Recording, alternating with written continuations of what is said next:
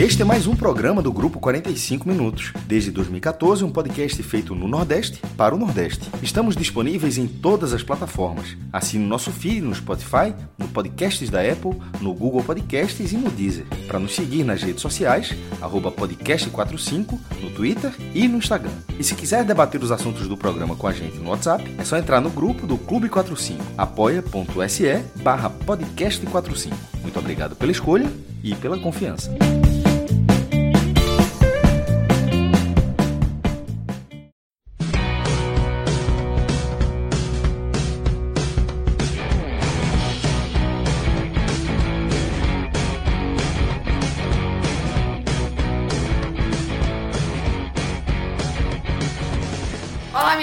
Começando mais uma live, começando mais um telecast para você que acompanha a gente pela nossa live nas redes sociais ou então pelo próprio podcast no, nas nossas redes sociais também, né? Ou então no seu é, no seu Spotify, no seu Deezer, enfim, onde você gosta de escutar a gente.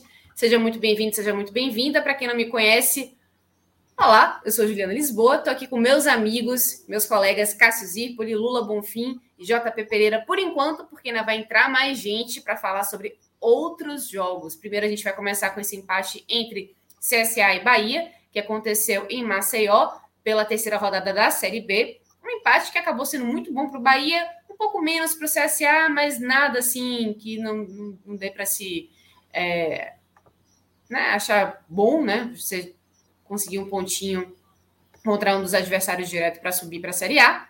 E vamos falar também da final do Cearense, né? Calcaia e Fortaleza, que enquanto a gente está fazendo aqui essa live, né?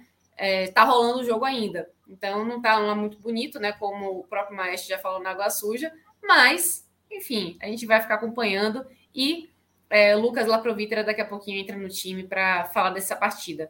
Mas por enquanto, vamos começar então com o, o, jogo do Bahia e do CSA, na verdade, CSA e Bahia, né? Que terminou um a um, um jogo muito movimentado que teve gol anulado, teve é, pênalti revisto pelo VAR, teve muitas mudanças, algumas forçadas, né? Especialmente no time de Guto Ferreira. E expulsões também, que é uma coisa que está acontecendo já com alguma frequência, na lateral direita do Bahia. Então, algo que o, Guto Ferreira também vai precisar dar uma olhada. E é, uma coisa que a gente tinha falado na Água Suja também, né? A gente nem precisaria ter visto esse jogo para saber que o, o Moza, técnico do CSA, diria que o, o CSA certamente já teria jogado muito melhor do que o Bahia, mas nesse jogo teve momentos sim em que o CSA esteve realmente melhor do que o Bahia e poderia sim ter levado essa vitória. Mas vamos começar então com o Lula.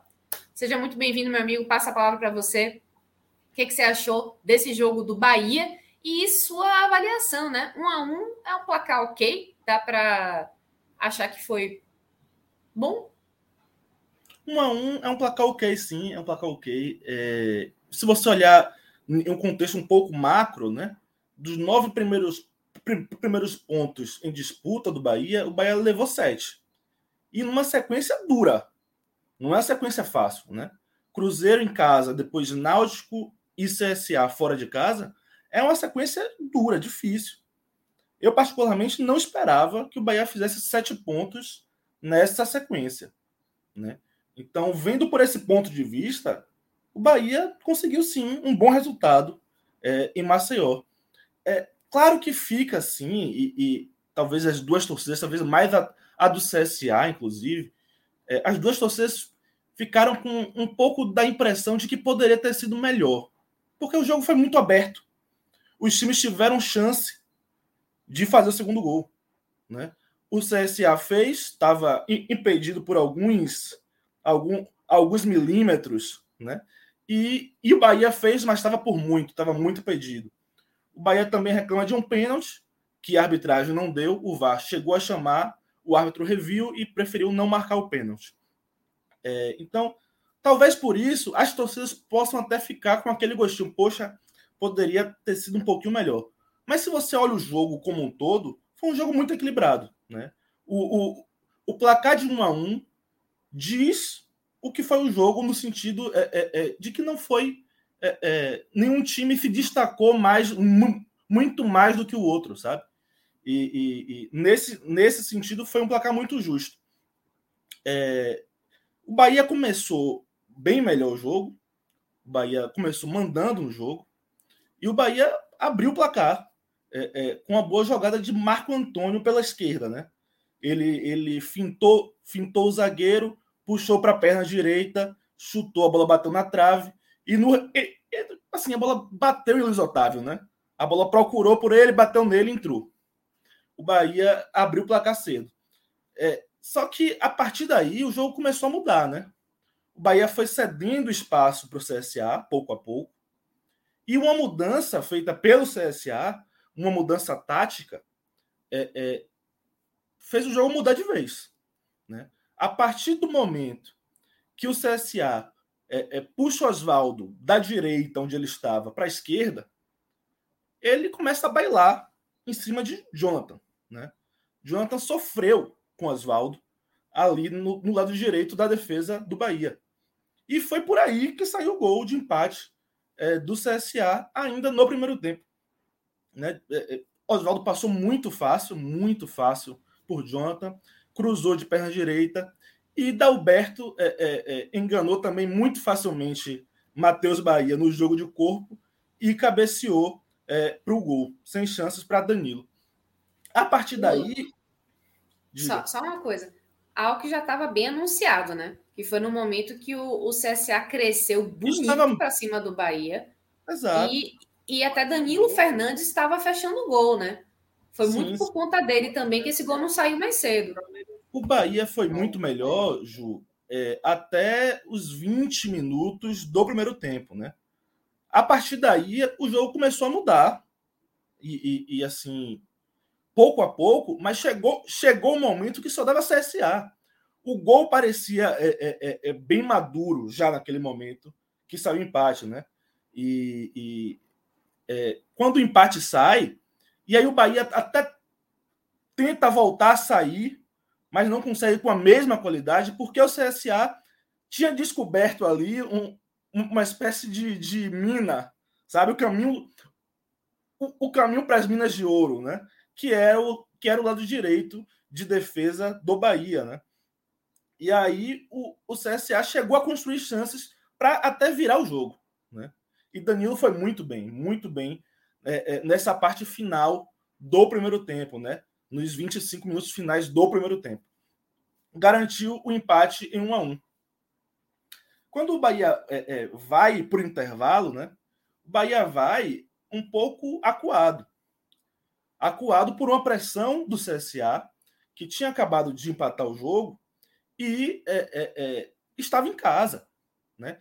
Tinha pressão do resultado, por quê? Porque o CSA, apesar de só ter um jogo até agora, porque não jogou, não fez o jogo ainda da, da, da primeira rodada, empatou com, com, com o Ituano em 0 a 0 ainda não tinha vencido e estava fazendo o seu primeiro jogo em casa. Né? E quando volta para o segundo tempo, o CSA marca aos 35 segundos do segundo tempo 35 segundos. Né? em um lance que, velho, se não tem VAR, eu ia falar que era a mesma linha. Se não tem as linhazinhas ali traçadas, sabe? Eu ia falar, não, mesma linha. É o debate que a gente está batendo, né, Lula? Antes Exatamente. Antes da água suja, só para dividir com a galera que está acompanhando aqui.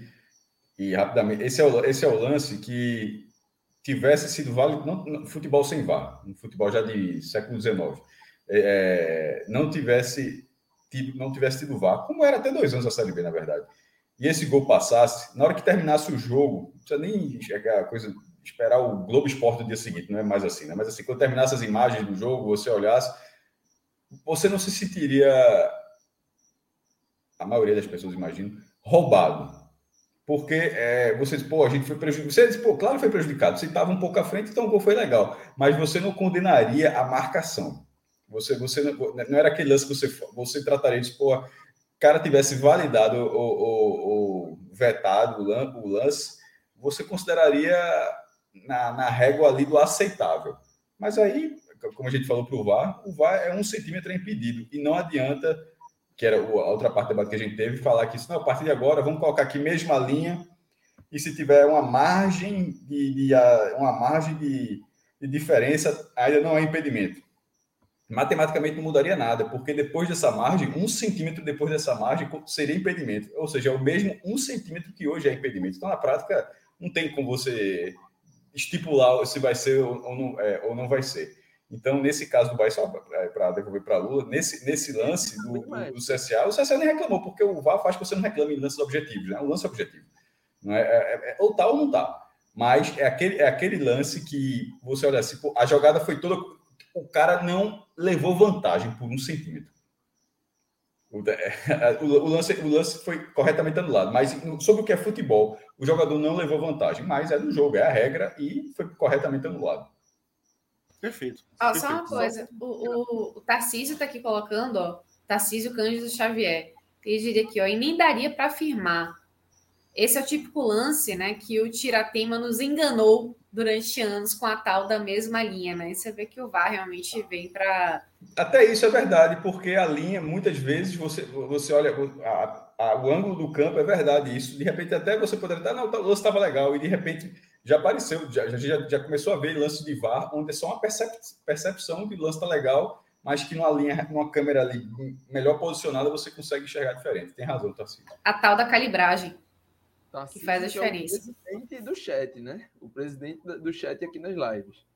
É, e só para não ficar tão distante esse, esse, esse maestro, esse, esse tema, maestro, é, eu discordo até dessa afirmação de que ah, tá um centímetro à sua frente, qual é o, o que é a vantagem que ele tira disso? Ó, a gente está falando de alto rendimento. Então, alto rendimento, qualquer centímetro, qualquer segundo, qualquer, qualquer detalhe pode e faz diferença. Então, é, esse debate para mim nem existe. Pô, é, é, JP, é, mas assim, assim, sem, sem, aí é uma precisão de videogame, assim, veja só. É, mas eu entendo, eu entendo, eu entendo, mas assim, tipo, é um, é um, um centímetro é um centímetro, pô. A, a bola, por exemplo, para entrar, ela tem que atravessar a linha inteira, que ali, se não me engano, tem 12 centímetros, ou seja, para você ver, um centímetro para fazer diferença, nesse caso, não foi um, não foi, não foi um centímetro até para melhor dizendo, sobre o lance, a forma como ele se antecipa o lance, se ele tivesse um centímetro atrás, ele teria chegado na bola do mesmo jeito. É isso Eu que a gente está falando. Eu também acho. Ele, ele, ele, não, ele, não, ele não se projetou na frente da defesa do CSA, desculpa, do Bahia, do Bahia. porque ele estava um centímetro na frente. A, a, velocidade que ele reage àquele lance, por isso eu quis dizer, em, algum, em algumas situações, um centímetro à frente o cara vai se beneficiar? Sim. Mas especificamente sobre esse lance, não sobre esse lance, eu acho que pela movimentação, a, a, ele poderia até, tá, ele poderia até voar até além, alguns centímetros atrás, porque a reação dele, ele, ele atacou a bola muito mais rápido do que, do que, do que o zagueiro. Então, provavelmente ele chega. Inteiro, né? Chega totalmente inteiro na bola. Eu concordo com você. Mas é só sobre o tema em geral. Isso. Né, que eu, Não, eu, eu até já refiz, assim, para especificar neste uhum. lance, porque de fato, em, alguns, em, algum, em algum lance, naturalmente, um centímetro ali é o arranque, o cara pode sim, concordo, pode fazer diferença. Lua, só antes de você retomar, é, Pedro Augusto Costa Guerra Júnior, que nome de príncipe esse, viu? Grande, né? O lance do possível pênalti do Bahia ainda vai ser falado, mas já adianto. Sou Bahia e não marcaria pela mania do jogador brasileiro de simular. O cara pula, rola, gime, faça a mesma garapa. Sei, Lula, que você vai provavelmente falar sobre esse tema também, mas já leve em consideração essa, esse questionamento aí do nosso é, do nosso ouvinte, do nosso espectador, né? enfim, é, nosso apoiador Pedro Augusto Costa Guerra Júnior, nome de príncipe, porque eu não sei se concordo muito com ele, não, mas vá lá, continue sua análise. Eu não concordo também muito, não, mas vamos chegar lá. É... Após esse lance, o CSA, é, é, esse lance de impedimento, o CSA tentou seguir na pressão em cima, em cima do, do Bahia por algum tempo. Mas, diferentemente do que aconteceu no primeiro tempo, o segundo tempo não foi tão definido assim. É, é, é, como é que posso dizer? A superioridade de uma equipe sobre a outra, né? Porque no, no primeiro tempo estava claro. Até mais ou menos 20 minutos, o Bahia foi muito superior. E depois dos 20 minutos, o CSA foi muito superior ao Bahia. Né? Já no segundo tempo, isso não aconteceu com tamanha clareza. O CSA iniciou melhor, mas logo o Bahia retomou o nível de jogo e começou a encontrar os espaços deixados pelo CSA. Inclusive, Matheus Davó perdeu uma grande chance, uma, uma grande defesa de, de, de Marcelo Carné, é, é, uma grande chance. E o Bahia equilibrou o jogo. Os times passaram a ter chances. E, o, e os goleiros fizeram boas partidas, viu? Tanto, tanto o Carné quanto, quanto o Danilo fizeram boas partidas e garantiram que, seus times levassem apenas um gol. Tá? O segundo tempo foi equilibrado. Em alguns momentos o CSA é, dom, dominava, pressionava, em outros o Bahia saía com, com, com velocidade e conseguia é, é levar muito perigo. Tanto é que, ao término do jogo, foram 36 finalizações, se eu não me engano, 36. 20 do CSA e 16 do Bahia. Né? Eu diria até é, é, que se você fosse avaliar assim, quem teve é, é as chances mais claras, eu acho que a, essa chance de Davó foi a mais clara. Essa chance de Davó foi a mais clara. Mas eu não consigo destacar disso aí um Bahia melhor do que o CSA. Isso não aconteceu para mim. Talvez o que a torcida do Bahia possa reclamar, e aí é no que eu discordo de Pedro, que é Bahia, é, assim, para mim foi pênalti com, com clareza, com clareza. É, não entra em minha cabeça que o VAR chamando, o árbitro olhando para a tela, ele vendo o ponto de contato, vendo que o jogador do Bahia tinha domínio so, sobre, so, sobre a bola, sobre o lance, conseguiu driblar o adversário e foi derrubado porque a perna do, do, outro, do outro jogador bateu na dele. Eu não consigo é, é, aceitar que ele vendo isso na 20 mil vezes em câmera lenta, em velocidade normal, que ele não marque o pênalti. Certo? Para mim, o pênalti foi claro no VAR. No VAR, esse pênalti é claro. Tá? No VAR, esse pênalti é claro. Mas ele não deu. O fato é que ele não deu. Eu não gosto muito de me alongar muito sobre a arbitragem. Não acho que é, é, isso foi um, um, grande crime, mas tem me incomodado. É um discurso no, no futebol brasileiro que é meio para inutilizar o VAR, sabe? Querem inutilizar o VAR. Ah, só pode chamar o VAR agora quando for lance indiscutível. Aí, com base nisso, com base nisso, deram um pênalti absurdo para o Coritiba no domingo passado. Um pênalti absurdo. Absurdo. Não foi pênalti. Não tinha como ser pênalti aquele lance. Mas o VAR não chamou porque a orientação agora é não chamar quando for de interpretação. Se a interpretação está errada, tem, tem que chamar e tem que corrigir. Sabe? Até Lula, até Lula, para dar a, ao árbitro, né? Todas as opções de ângulos que ele, árbitro, não tem como ter, uma vez que ele está dentro de campo. Então, já que ele toma a, a decisão de estar perto do lance, né, de ver, e a cabine do VAR entende que existem outras coisas que ele precisa ter acesso até para manter a própria decisão, eu acho que vale sempre dar uma olhada, né? Eu queria só. É... Aqui, Pedro Augusto, ó, disse que para ele foi pênalti, sim, usou, ele disse que usou exagero, exagero retórico. É, faz, faz parte, parte, né? Porque isso irrita ele, né? E ele gostou do nome de príncipe. Eu já sei que, na verdade, tem nome de herdeiro, né? É, príncipe herdeiro, porque o teu Júnior ali no final. É, é justamente. Faltou um Bragança. Um Bragança ali. Orleans, né? E deixa eu só também agradecer a Carmen é Manuel, é melhor que, que mandou. É melhor que ele não Queria tenha. agradecer aqui ao Carmen Manuel que mandou um superchat para a gente. Se quiser mandar algum, alguma pergunta, algum comentário, Carmen, fica à vontade também, que a gente, a gente lê. Inclusive, não precisa nem fazer como outros, é, outros participantes que mandam dois superchats, né? Um com a pergunta, outro sem mas se quiser fazer também, não tem problema. E eu vou aproveitar aqui, porque já tem gente mandando superchat, já tem gente mandando 300 comentários, todos muito pertinentes. Mas eu tenho certeza que tem muito pouca gente dando like, assinando o canal e ativando a inscrição, que isso é importantíssimo. Eu e eu que sou uma péssima blogueira, eu sou a pior blogueira Aqui, do ó. universo. Aí, tá vendo? A galera tá fazendo o, o esforço aí para conseguir manter a gente. Por favor, gente, não caia o dedo de ninguém. Não custa absolutamente nada. O maestro like mostrando aqui, como você faz. Tem que dar like. o dedo não cai. Você não tem que pagar taxa nenhuma sobre isso. É conta de luz fica mais cara. É o IPCA que está subindo. É a inflação que está comendo no centro. Mas você não gasta absolutamente nada para dar um, um likezinho para a gente. Não, né? não, a gente está aqui. Nenhum, Deus. Agora, agora, são 11h23 de uma sexta-feira de um feriadão. A gente está aqui analisando o primeiro dos dois jogos da noite. Pô, velho, é, tem que respeitar. Vai procurar aí programa uma hora dessa, vai virar meia-noite, ah, se, né, se encontra. Tem nada. Olha, você encontra, você encontra. Mas, a pauta mas de é que qualidade? A pauta é Flá, a pauta é Corinthians. Oh, tem 47 Não é pessoas ao vivo agora e só temos 30 mais. likes.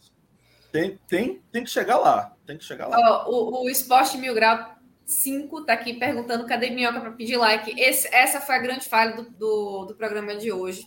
Veja. Certo? Eu vou até deixar aqui minha reclamação formal para quem Esporte fez a escala de hoje. Para chegar no 5. É que já teve cinco? muita conta banida aí pelo caminho, né? Já falou muita Ou merda desse mundo, viu? Já falou, já falou muita merda desse mundo. JP foi preciso agora. A, amanhã, amanhã, esporte Criciúma. Ó, Galícia. Duas conta horas da cinco, tarde. Conta cinco. Esse menino aí já perdeu o réu primário, viu? Eita. Mas é o tipo da coisa, né? Como, como a gente não tem minhoca, tem um. Não, que não tem cão caçar com gato, que não tem minhoca caça com quê? Se vira com quê? Com. Tipo, questionamento. Com, com isca normal, né? É isca normal. Agora minhoca vai bota uma iscazinha normal que dá para pescar. Gente, eu, eu, vou, eu vou até deixar meu pedido aqui para minhoca gravar um, um, um videozinho Sério? padrão. Tipo para a gente dar o um play. Aqui, é, assim, ó, um, um constrangimento geral de que tá aqui assistindo a live. Dá o play no minhoca aí para pedir. A... Juliana deu uma ideia excelente agora. Tipo aquele Roberto. Eita, demorou para entrar a minhoca. Ó, o pedido. Isso. Muito bom. Larga o pedido like. Pronto, já fica aí. Ó, já vou até lançar isso aqui no grupo, caso a galera não tenha visto. Deixa eu voltar so, sobre a questão do pênalti que o Lula estava falando. Não, não, não veja só, isso aqui é lá, isso aqui não é Jornal Nacional, não. Jornal Nacional que isso aqui. A gente vai falar, é orgânico, esse programa é orgânico. Não é escalada, não. Chega da pauta, vai falando, por isso que a galera escuta, por isso que a galera assiste. É, e sobre o pênalti, que foi o último debate que a gente teve quando foi que eu participei, que foi de Guarani Esporte, e a gente juntou com. É, juntou. Essa é a terceira vez que vai entrar na pauta isso, porque teve Guarani Esporte e que já trouxe Náutico e Bahia é, que ali que ali não foi nem a questão do VAR, ali foi a má aplicação da regra em relação à conduta do VAR, que foi a assistente levantando a bandeira e em vez de deixar o lance seguir. E contra o esporte, uma revisão onde não, não, não viu pênalti. E nesse caso do Bahia, é, ao contrário lá do jogo do Brinco de Ouro, que ali nem o árbitro e nem o VAR enxergaram o pênalti, nesse caso o VAR enxergou pênalti.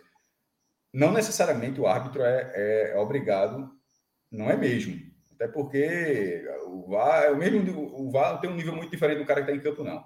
Então, é, é esse, esse, esse.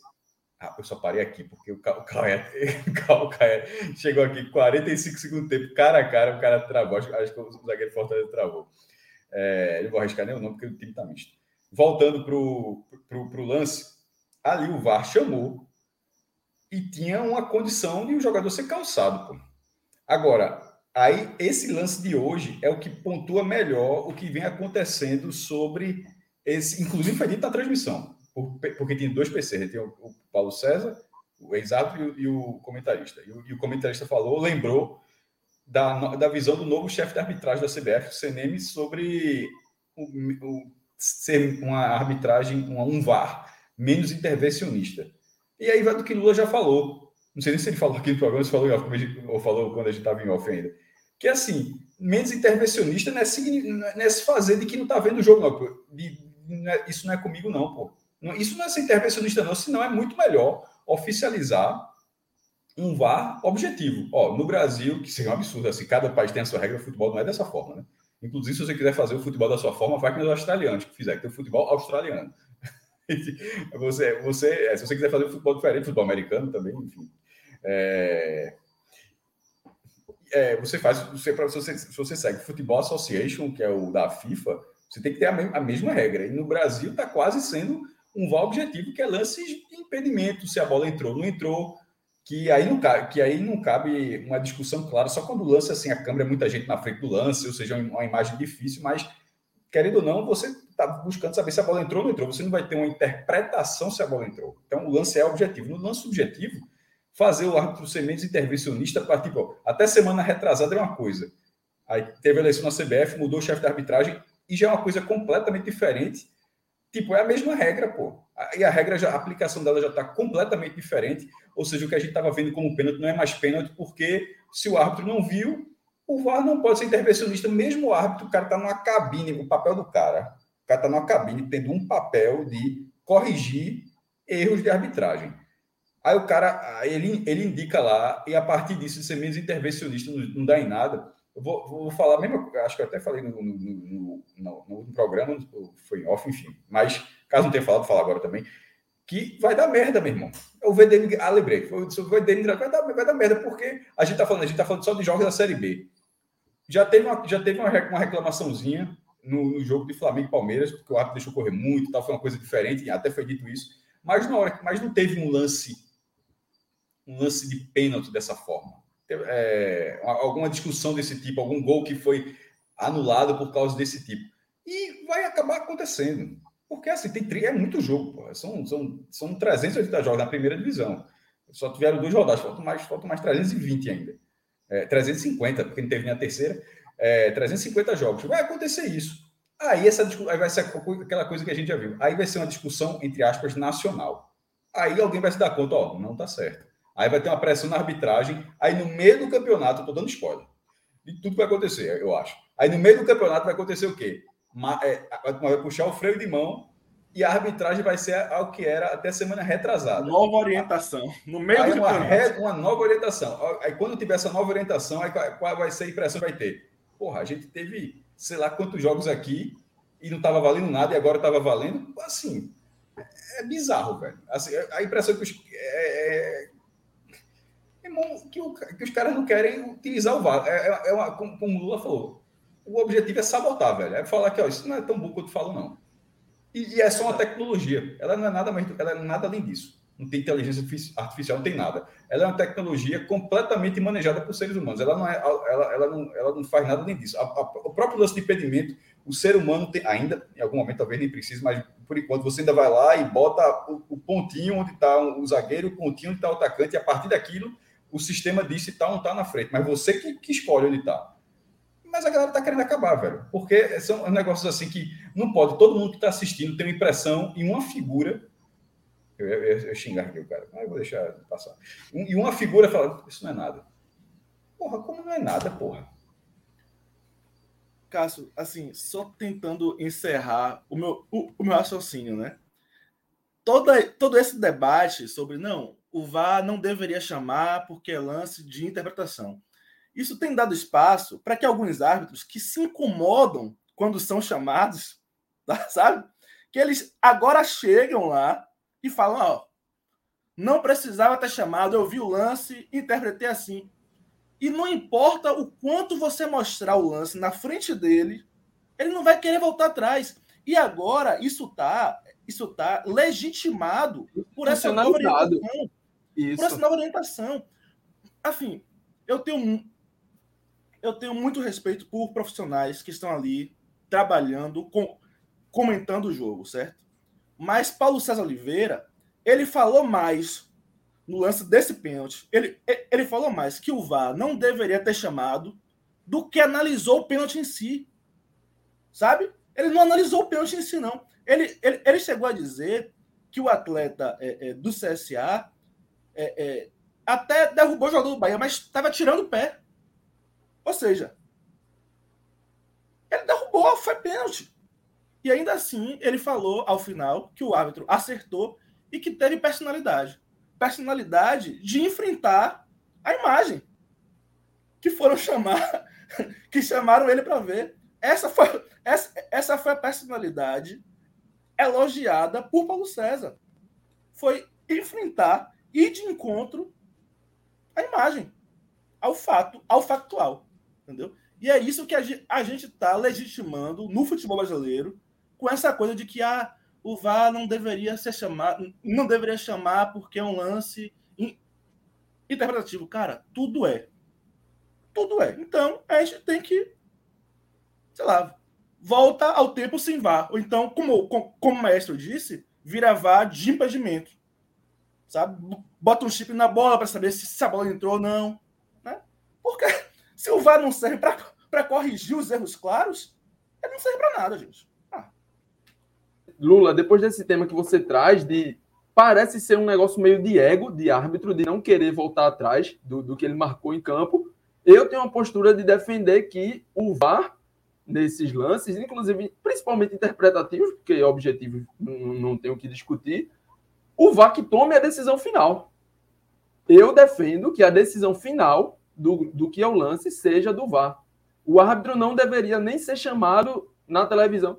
O árbitro, o, o VAR observou, achou que foi pênalti, comunica ao árbitro, marca o pênalti e segue o jogo. Segue o jogo dessa forma. Essa for... Vai, vamos chegar nisso? Não.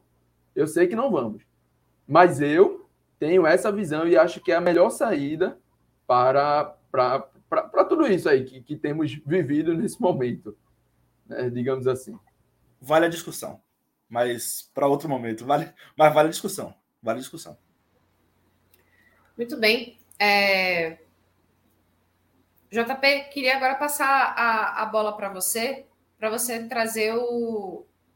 perdão, Lula, você conseguiu encerrar o, o a sua assim, análise do eu Bahia? Eu queria fazer um comentário. É, é... Análise inicial, a gente ainda vai entrar nos destaques específicos, né?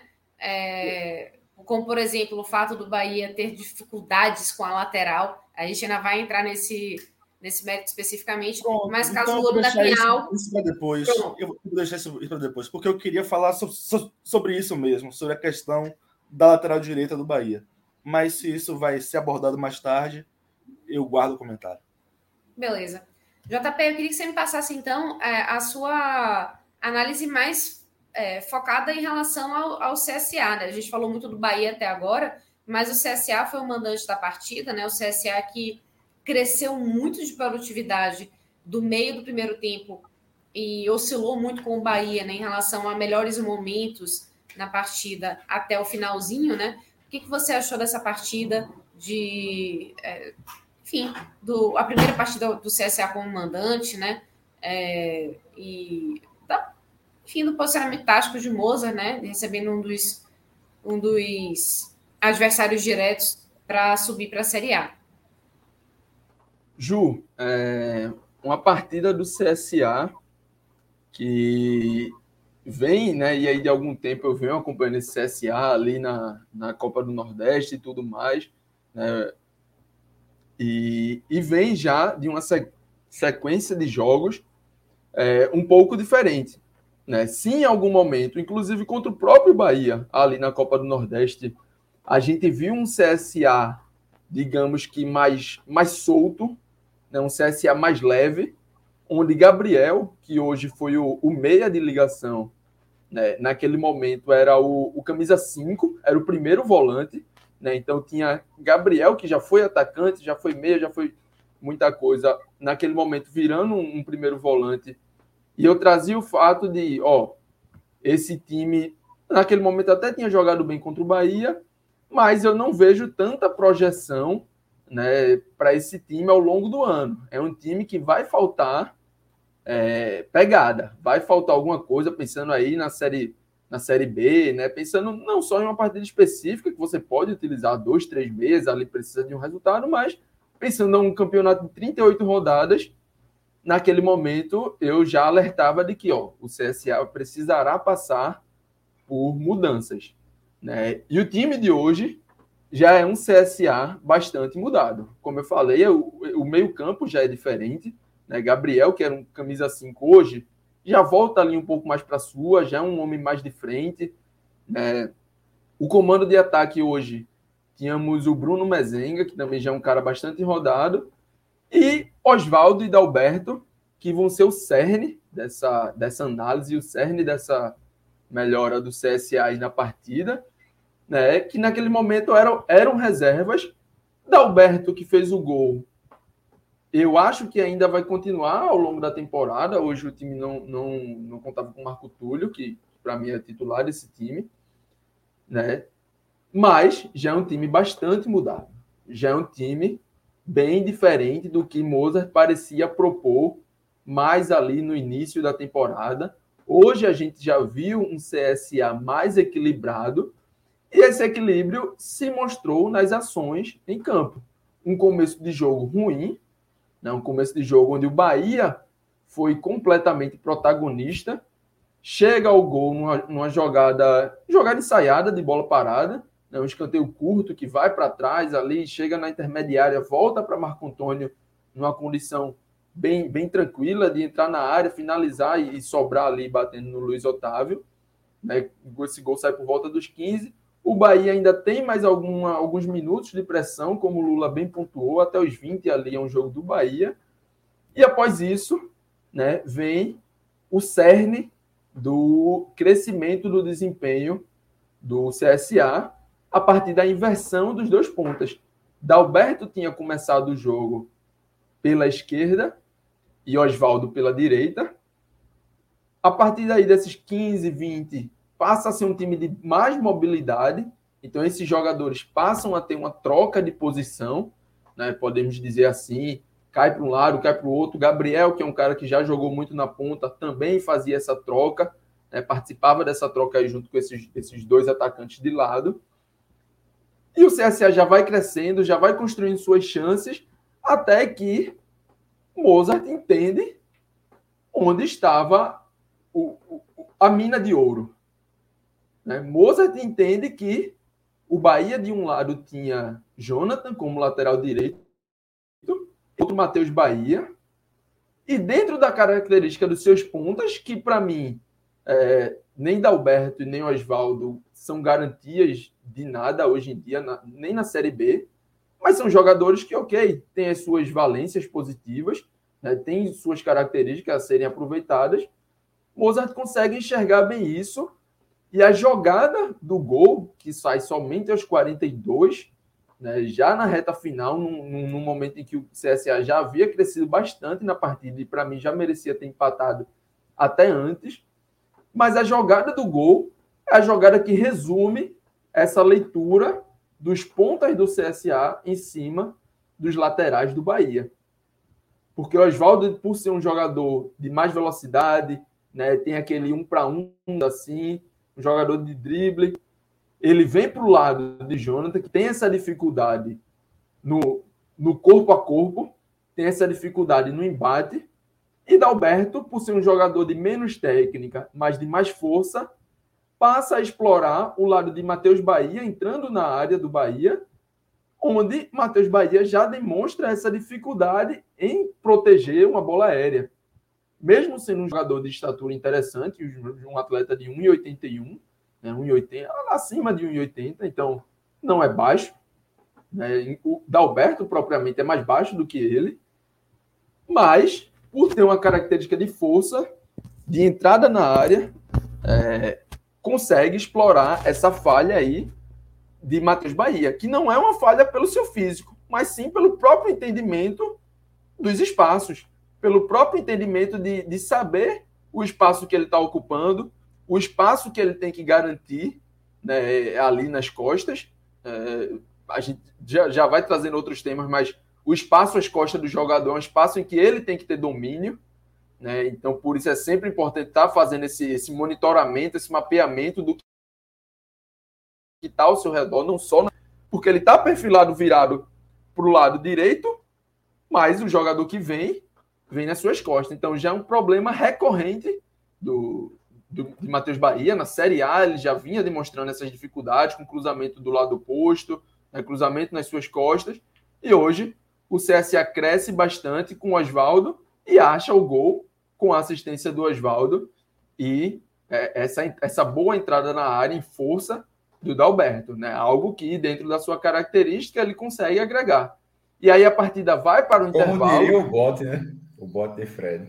Isso, o útil, dentro das suas características. É, e aí mostra essa, e aí mostra essa sua utilidade, né, exatamente nesse empate, já ali na, na, na reta final do primeiro tempo, vai para o intervalo e essa crescente do CSA que vinha ao longo do, da metade para frente ali do primeiro tempo se demonstra nessa volta do intervalo, quando logo aos 30, também mais um cruzamento, né? Dessa vez o cruzamento do Hernandes, mas também vindo do lado direito do Bahia, é, encontra Bruno Mezenga livre na área para o gol, e como já bastante falaram aqui, um gol que a olho nu, né, todo mundo que olha ali o replay, todo mundo que olha o que tem disponível de câmera, acha que foi um gol legal, mas o VAR, né, e aí num lance objetivo, um lance que não cabe nenhum tipo de discussão, vem para corrigir e, e mostrar que, de fato, por pouco ou muito, né, tendo tirado vantagem ou não, estava impedido e o gol foi corretamente anulado. E aí, o segundo tempo, eu acho que por mais uns 10 minutos, mais ou menos, o CSA permanece melhor, né, permanece mais incisivo, podemos dizer, querendo aí sim agora fazer valer o seu mando de campo, o apoio da sua torcida, né, ir para cima ali, tentar um momento de pressão, e após isso a gente volta a ter um jogo totalmente aberto. E aí, por isso, eu trouxe lá no meu comentário inicial que eu achei um resultado justo. Né? Um resultado onde o Bahia começa melhor, faz por merecer o gol, o CSA cresce, faz por merecer o empate. Em algum momento ali, né, parecia que sairia mais algum gol de um lado ou de outro, mas né, o decorrer, as mudanças, tanto do Bahia quanto do CSA, é, nenhuma delas veio para causar grande crescimento da sua equipe, né, nada desse tipo. E, e virou aquele jogo aberto, mas sem chances claras para nenhum dos lados né, com chegadas, com times circulando ali a área, né, estando sempre ali ao redor, mas nada que viesse de fato para causar um lance que você achasse que iria mudar o placar. E aí, por isso, eu vi méritos no Bahia, vi méritos no CSA e achei esse empate né, um empate justo. Beleza, maestro algo mais para acrescentar? Tá bom, claro que você tem sempre muita coisa para acrescentar. Mas. É... Manja aí sua análise. Não, fala, aí. desculpa. Não, é era, isso, era... justamente, né? Acho que os meninos já falaram é, é, bastante né, dos dois lados, né? Da, pela ótica do Bahia, pela ótica do, do CSA, que cada um teve aí para poder aproveitar de é, descuidos né, do adversário, que significou esse, esse um pontinho para cada lado mas eu queria saber o que, é que você achou num contexto em que são equipes que vão brigar pelo acesso, né? São equipes nordestinas, assim como o esporte também está brigando pelo acesso, e que, pelo menos para o Bahia, eu acho que está fazendo uma, uma campanha muito interessante até agora, né? Claro que são poucos jogos, três, mas são duas vitórias e um empate fora de casa contra um, um time que está brigando pelo acesso também. Então, não é algo que se joga fora, né? Já o CSA está começando agora, não conseguiu vencer dentro de casa, mas como a gente falou antes, né, é um, um, um adversário direto. Ju, como você falou, é, Lula e JP já abordaram a questão tática dos dois times, não precisa nem seguir nesse caminho, foi, foi bem pontuado já. É, e sobre o início de, de campanha, Fred, não o Bot, Fred o Real, tinha dito que o Bahia tinha conseguido seis pontos nobres, ele foi a expressão que ele usou dentro do campeonato, ele numerou da seguinte forma, porque nem todo mundo, tipo, recebeu o Cruzeiro em casa. Não é esse Cruzeiro agora, o Cruzeiro SAF, né? Apesar da folha do Cruzeiro ser bem baixa, mais, mais barata do que a, é, menor do que a do Bahia, é do esporte, muito estranho isso. Mas enfim, oficialmente é, é o número que foi dito. Mas ninguém, nem todo mundo vai pegar o Cruzeiro em casa e vai ganhar o jogo. Não é um jogo que você, você coloca três pontos na tabela, como existem outros adversários que você recebe. Você pode até não vencer, naturalmente mas que você fala, ó, esse aqui, esse é um jogo de três pontos. Então, Bahia e Cruzeiro não era, e nem o Náutico fora de casa, porque também existem jogos fora de casa que você enxerga como acessíveis para ganhar ou empatar, e aqueles que você diz, ó, é pelo menos um ponto, e tem até aqueles jogos que você fala, esse aqui é difícil, e se perder, enfim, dá para resolver e tal. Eu não vou dizer que o Bahia colocou zero nos aflitos, mas não colocou vitória também, até porque não ganhava quase 40 anos. Então, assim, é, é algo que o Bahia simplesmente não fazia. Simplesmente o Bahia não podia chegar e dizer que ia, pegar três pontos do Náutico nos aflitos, porque não é algo que historicamente o Bahia faz. Então não dava simplesmente para dizer algo que o Bahia não, há 40 anos não faz, já dizer, ah, vai fazer agora, é normal.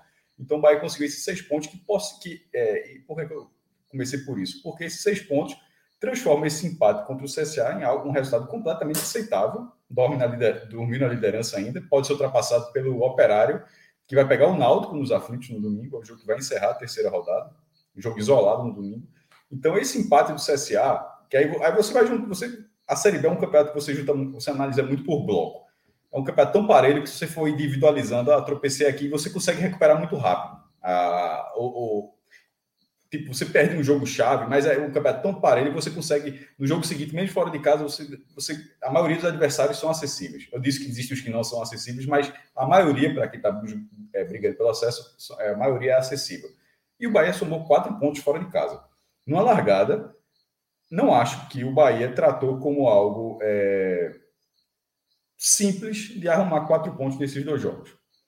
Não, primeiro que ele tinha, é, não tinha vencido o próprio CSA, na Copa do Nordeste e o Náutico agora é um Náutico de duas, duas derrotas. Já agora é um Náutico que não ganha seis jogos. Pô, mas isso é agora. Quando foi jogar com o Bahia, o Náutico estava ali numa fase, você não, você não contava aquela, aquela, aquela cena que ia ser dessa forma. Então, eu acho que o Bahia, para esse início de campeonato, e sobretudo para a reta, a reta final dos, dos primeiros campeonatos do, do, ano, com a eliminação na Copa do Nordeste, mesmo ganhando, e eliminação do Campeonato Baiano, mesmo ganhando, é, esse início é acima, para mim, acima do esperado primeiro, acima de esperado em pontuação, 7 de 9, e em futebol também, tá? Porque você pode ter esses, você poderia, na Série B, a Série B é um campeonato que você poderia ter esses mesmos 7 pontos e não ter tanto futebol. Como, por exemplo, tá lá a Chapecoense, acabou de empatar com o Vasco, a Chapecoense, tem 5 pontos, e você olha assim, pô, como é a Chapecoense tem 5 pontos já? É, o Mas, Londrina, como? Com, com certeza é acima do esperado, com certeza. No, os dois, futebol e pontos. bem sincero com você, quando eu eu tenho eu tenho um grupo de amigos que a gente só tem Bahia, né? A gente fez uma simulação de, é, dos dez primeiros jogos dez primeiros jogos do, do Bahia. A primeira vitória que a gente fez foi é, contra o Sampaio na próxima terça-feira. E não seria absurdo. A gente não contava vencer o Cruzeiro, não contava vencer o Náutico e não contava é, é, é o empate contava com, com o CSA, tá? Esse empate contava. Não, não, não é, não é uma Mas... conta absurda, absurda você colocar porque o Bahia já volta a campo terça-feira, vai ser uma rodada quase cheia na terça-feira, a, a, quarta rodada. E, e, perfeito, Lula. Você colocar essa, essa sequência inicial do Bahia e você falar que o Bahia ganha contra o Sampaio na quarta rodada, essa projeção, que é o que eu estava falando antes, todo mundo faz as suas projeções.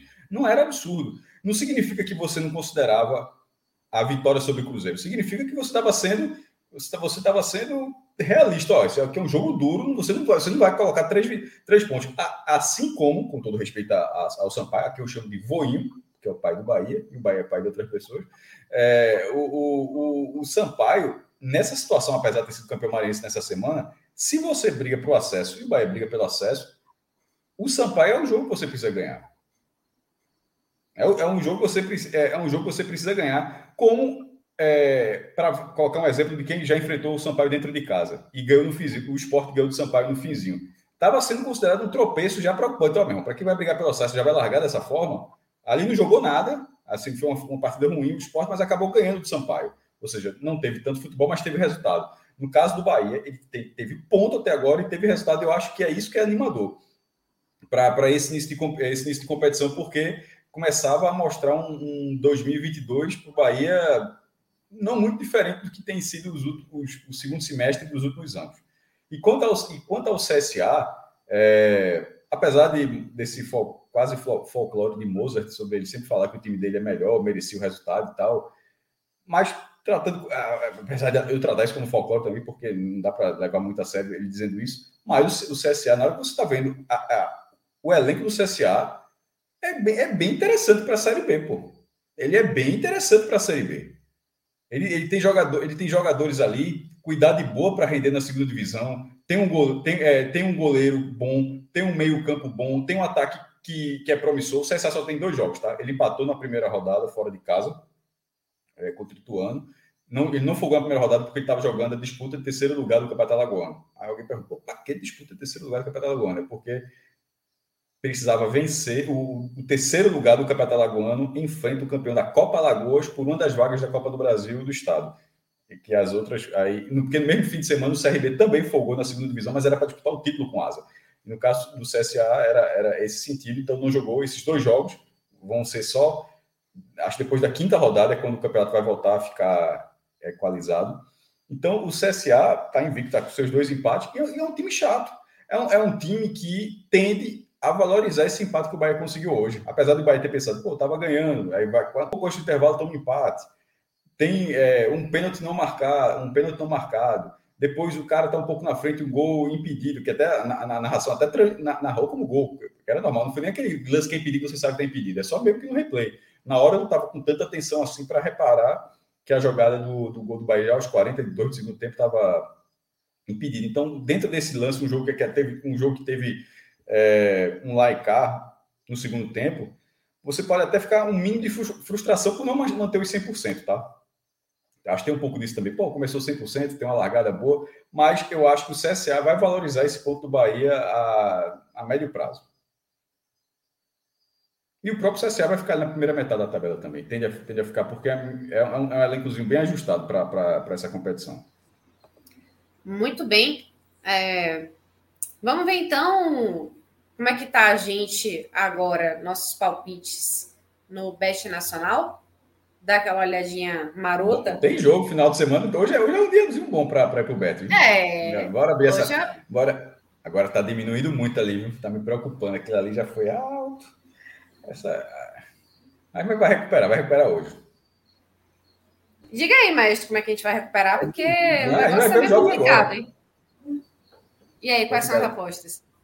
Bora, bora colocar os jogos do sábado? Bora ver o que, é que tem no sábado?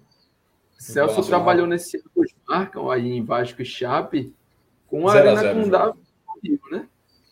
O jogo quase não aconteceu, pô. A luz caiu direto. Né? Foi, foi feio. Ó, oh, eu, queria só dizer, eu queria só dizer uma coisa. Se fosse no Adalto Moraes, em Juazeiro, tá todo mundo. Ah, tu quer Adalto Moraes? Mas como foi? Mas veja só, chovendo com raio. No Adalto, Mas, simplesmente Acontece. No Adalto não precisa ter chuva. Isso é o tipo de coisa que acontece, forças da natureza ocultas. Não, o Chapecó tava com raio, tava com temor de raio no campo. O Chapecó. Ô, ô maestro.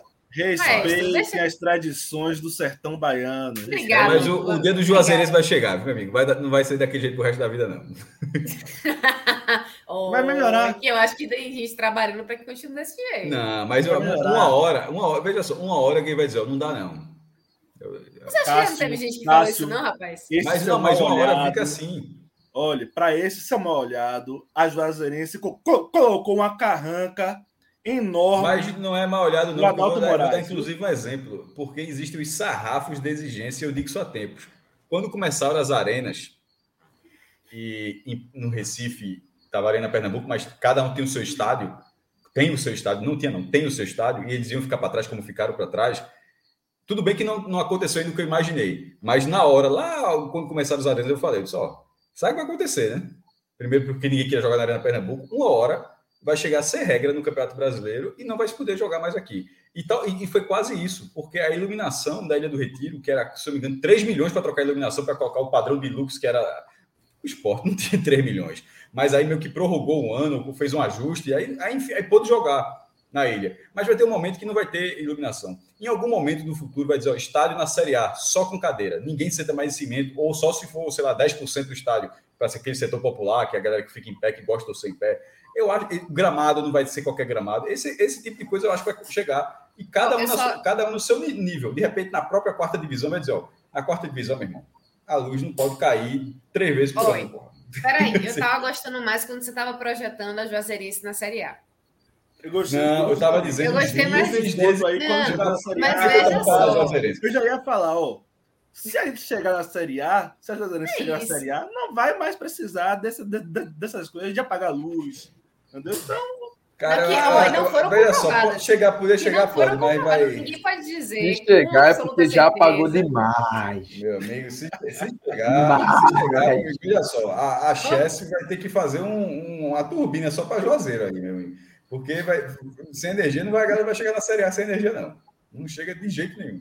Bem, cada um, cada um tem, tem, tem seus meios. Mas vamos lá. Vamos lá. Falando em, em, cada um tem seus meios, como é que a gente vai conseguir tirar essa diferença aí, o seu mais? Vai ser, vai ser. A gente vai, ó, a gente vai de múltipla, viu? Tá chato, né? Tem Série A e Série B. Bota, por favor, Série B também, só para colocar. Pra, pra... aí, porque essa Série A. É porque Série B. Tu, tu, tu, sabia que eu acho Série A um jogo mais garantido de acertar que Série B? Série B é imprevisível demais. Não, também, também, com certeza. Agora sim, veja. Depende ali, do sim, jogo da Série A também, viu? Atlético Mineiro em casa. Okay, eu, ia fazer, eu ia fazer, inclusive, a dupla com Atlético Mineiro e Cruzeiro. Vê como é que fica, para começar. Uma dupla com Atlético Mineiro Estão pagando pouca gente. E Cruzeiro.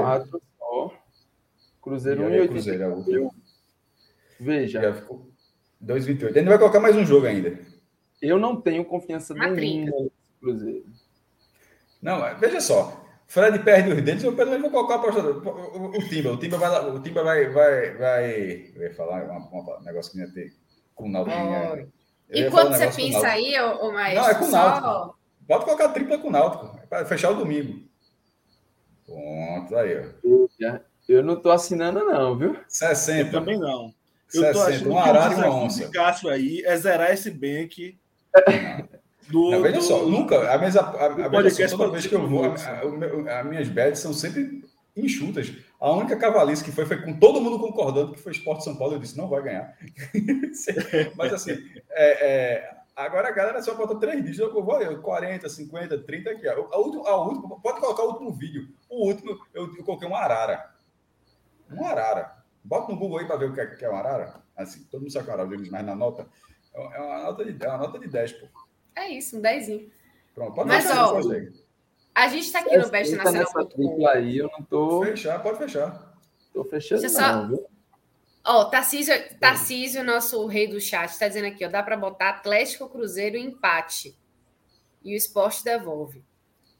Pô, o time vai ganhar nunca mais, é? Eu, eu, eu, veja só, eu sou a favor dos tabus sendo quebrados. Assim, o Naldo não faz um gol e ninguém vai passar o resto da vida sem fazer gol. O tabu, quanto maior, uma hora está mais perto de quebrar também. Tem outra forma de é que, é que alguns tabives, quando, quando existem, eles existem por alguns motivos, né? O Náutico não está lá tão mas tá, precisa. Tá, tá complicado essa situação. Não, ataque, eu concordo que precisa, mas tá, tá, tá, difícil, tá difícil. Precisa trocar o ataque para testar para a final do Pernambucano. Esse, e os caras que mas, vão ó, entrar vão querer comer mas, a bola para jogar a final. Você já, você já definiu aí sua aposta, mestre? Não, pode, pode falar outra. Aqui é no... Isso aqui é tudo nosso. Veja, eu, fiz, eu lancei tripla. Pode, pode, diga outra aí. Mercadinho eu? de gols. Mercado de gols aí. Esse Ponte CRB. Ponte CRB, abre aí. Clica nele clica aí, isso aí. Vai ali em cima, em cima. Sobe, sobe. É, gols aqui. Sobe mais, mais de um e meio. Aí, aí mesmo. Mais de um e meio a 1,50. Abaixo, abaixo. Não, aí é mais de meio. Isso. Isso.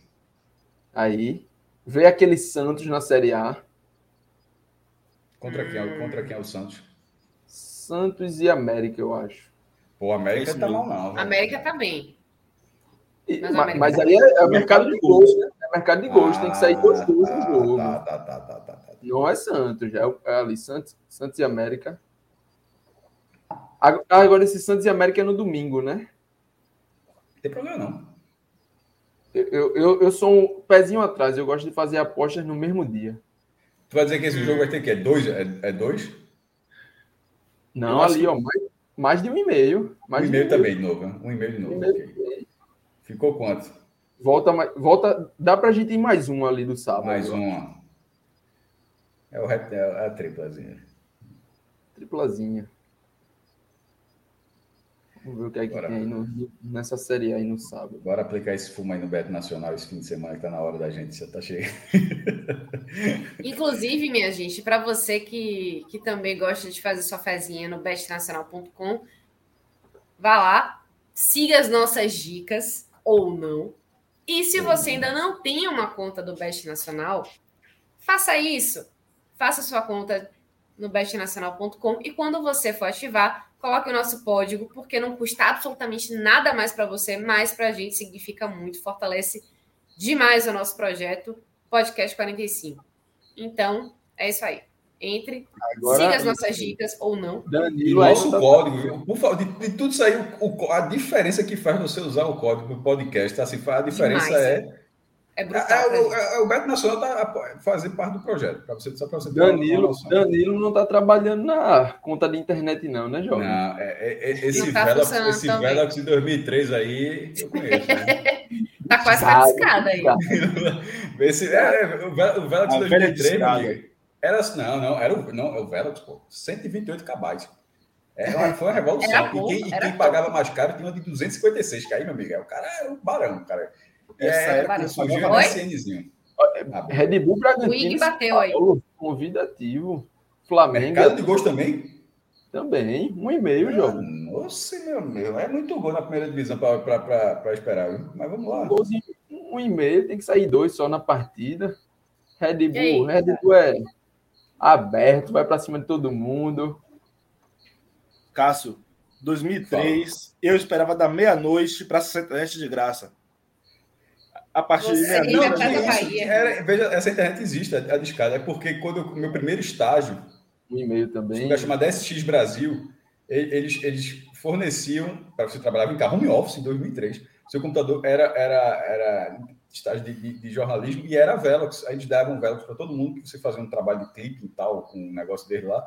E foi quando eu tive o acesso a Velox, que aí você podia ficar o dia todo só no cabo, não gastava mais o telefone e aí, quando chega MSN, que era fazia parte da ferramenta, mas também fazia parte da vida, né?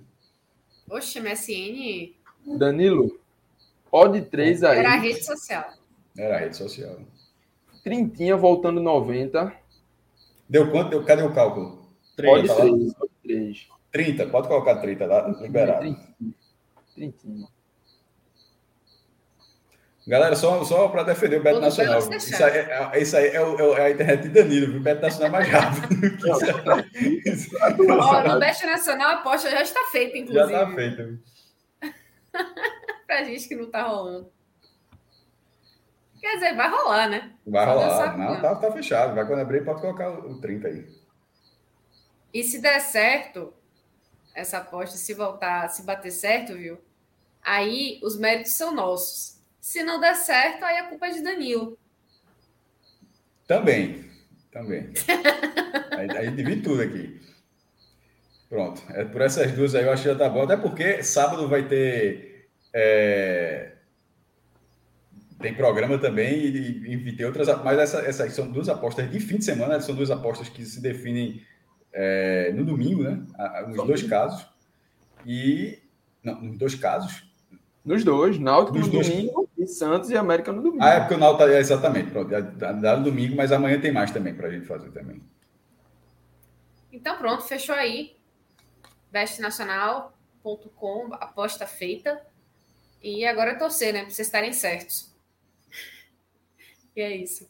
Antes da gente passar para as análises finais, né, dessa partida e também entrar nos destaques individuais, eu queria só resgatar aqui um, um comentário de Afonso Henrique. É, ele colocou aqui no, no YouTube, né?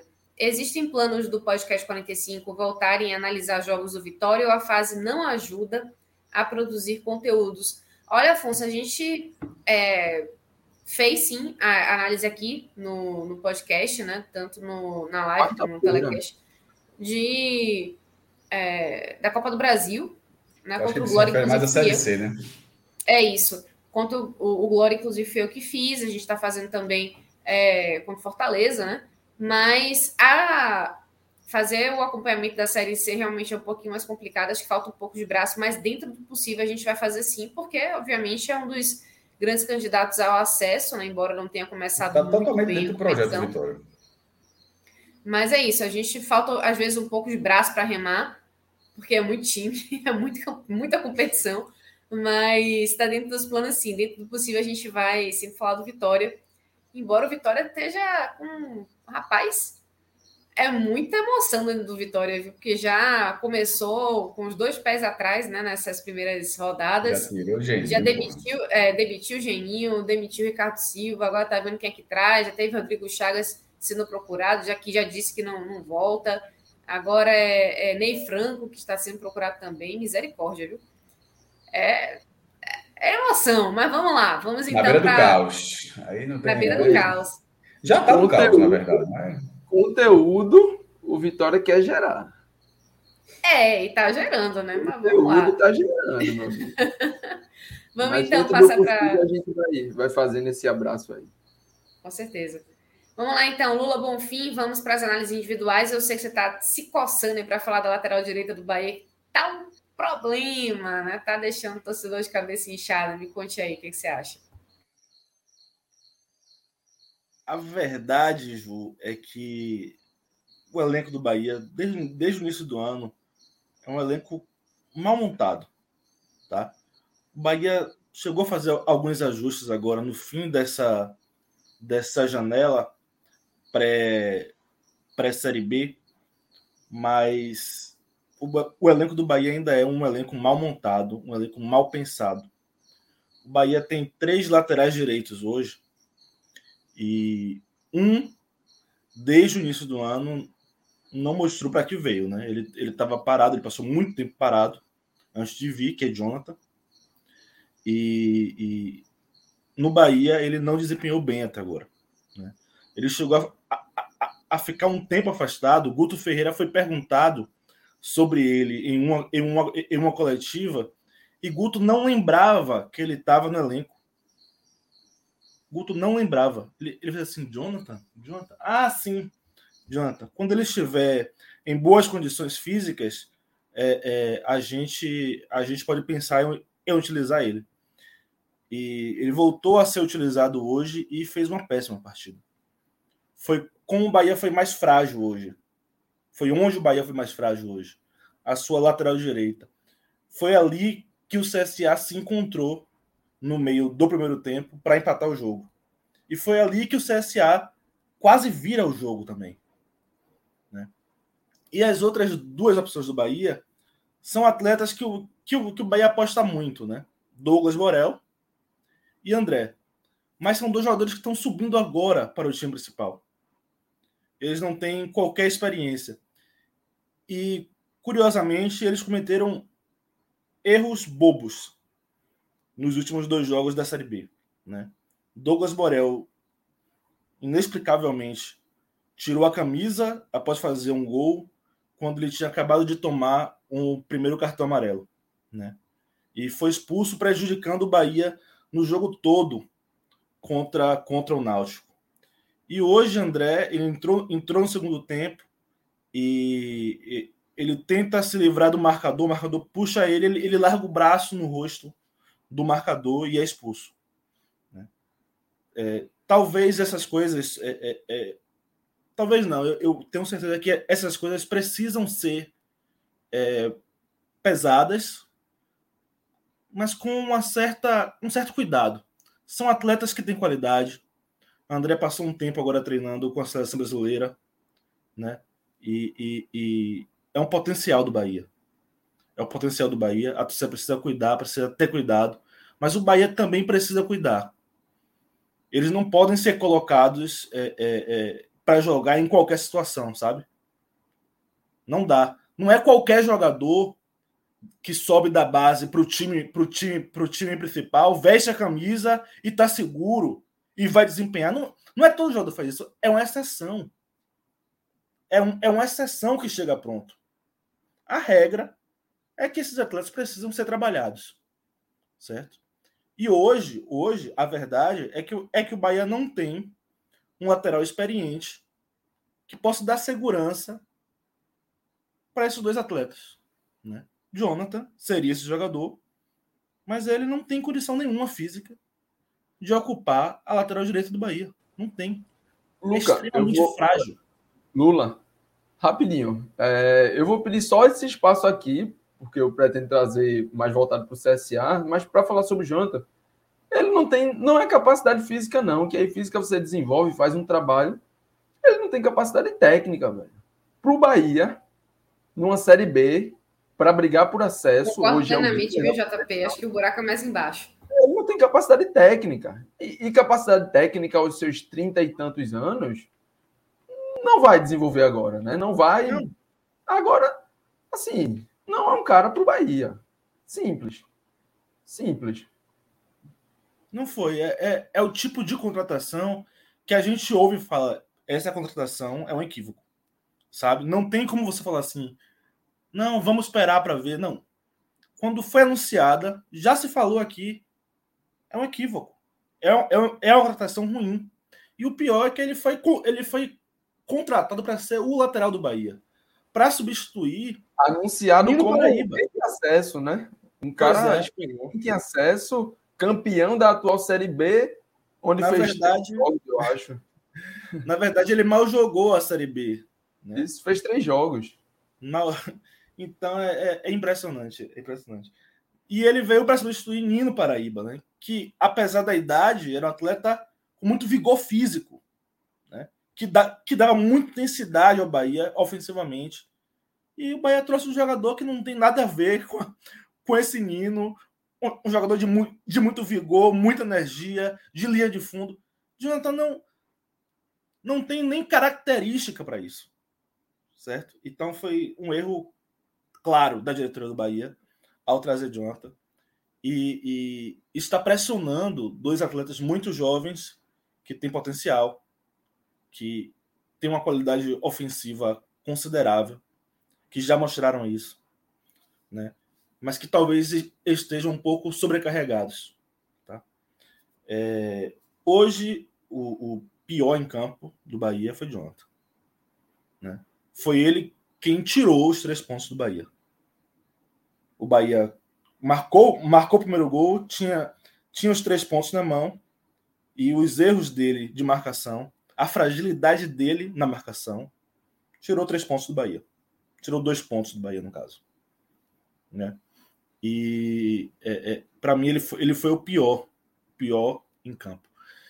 Segundo lugar, Matheus Bahia não foi muito feliz. Isso é, e aí, não é o mesmo caso, tá? Jonathan e Matheus Bahia não são os mesmos casos. Matheus Bahia é, terminou mal o ano passado. Ele ficou muito marcado pela partida ruim que ele fez é, é, contra o Fortaleza, em Fortaleza, que foi o último jogo que, que cravou o rebaixamento do Bahia. Ele fez o pênalti é, é, do gol de empate do Fortaleza. E a torcida está com isso muito viva na cabeça ainda. E quando ele voltou para essa temporada, ele não fez bons jogos. Ele entrou contra o Atlético de Alagoinhas e foi muito mal, foi expulso. E hoje, mais uma vez, ele não esteve bem. Ele foi o segundo ponto de fragilidade do Bahia. Né? É, Dalberto enganou ele muito facilmente no, no, no, lance do gol do CSA. Muito facilmente. E, assim, essa questão da bola aérea sempre foi uma certa dificuldade de Matheus Bahia. Mas é, é, o fato é que ele não vive um momento feliz. E talvez a gente. É, é, é não sei como, quando é que. Porque assim, Djalma foi contratado para ser, ser o titular e ainda não entregou isso, né? Esse é o fato. Na esquerda, ele, ele veio para assumir a posição e não conseguiu entregar isso é, Luiz Henrique ele veio para compor elenco e acabou assumindo a titularidade. Mas é um atleta que, apesar de muita vontade, tecnicamente falta alguma coisa. Certo? E Matheus Bahia é um atleta do clube. Ele já mostrou que ele pode mais que isso. Ele já mostrou isso. Ele pode render mais do que está rendendo. E, e ele pode contribuir com esse elenco. Eu acredito nisso. Mas Hoje ele fez uma partida ruim. E para mim é, é, o segundo destaque negativo do Bahia. E em terceiro lugar, é, pode parecer assim esquizofrênico, mas não é. é. E eu já esperava por isso em algum momento. É, terceiro lugar, Jacaré fez uma, uma partida muito ruim também hoje. Os cinco primeiros minutos não foram, foram o Jacaré com aquela imposição, mas depois realmente.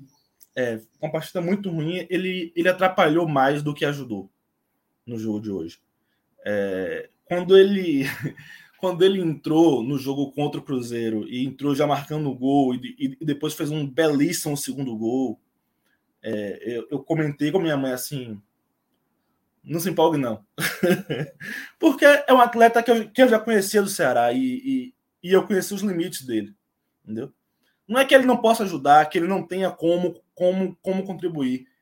Tem sim muito. Tem sim muito como, como contribuir. Bastante. Mas é, é limitado. Tem as limitações dele e são limitações técnicas. Sabe? É, é, é e hoje não foi uma noite feliz. Ele não esteve uma uma noite feliz, ele errou bastante e, e não conseguiu dar seguimento à, à, à, maioria das jogadas em que ele teve a oportunidade de participar. É... Falando do lado positivo do Bahia, né? Não teve assim nenhuma partida perfeita. Ninguém fez uma partida perfeita. Talvez o mais próximo disso tenha sido Danilo, né? Mas ele acabou até saindo em falso uma bola e, e, e, não gerou grande perigo, não, mas poderia ter gerado, né? É, fora esse erro, ele esteve bem nas, nas, nas intervenções. O primeiro tempo ele fez defesas importantes e que impediram até que que o, que o CSA marcasse o primeiro gol mais cedo ou que até que ampliasse ainda no primeiro tempo. É, achei que ele foi muito bem. Mas eu vou destacar como melhor hoje um jogador que eu. Ao contrário de Jacaré, né? Jacaré fez uma grande partida no primeiro jogo, uma partida abaixo no segundo jogo, e hoje fez uma partida ainda mais abaixo. Marco Antônio é, fez o caminho contrário, certo?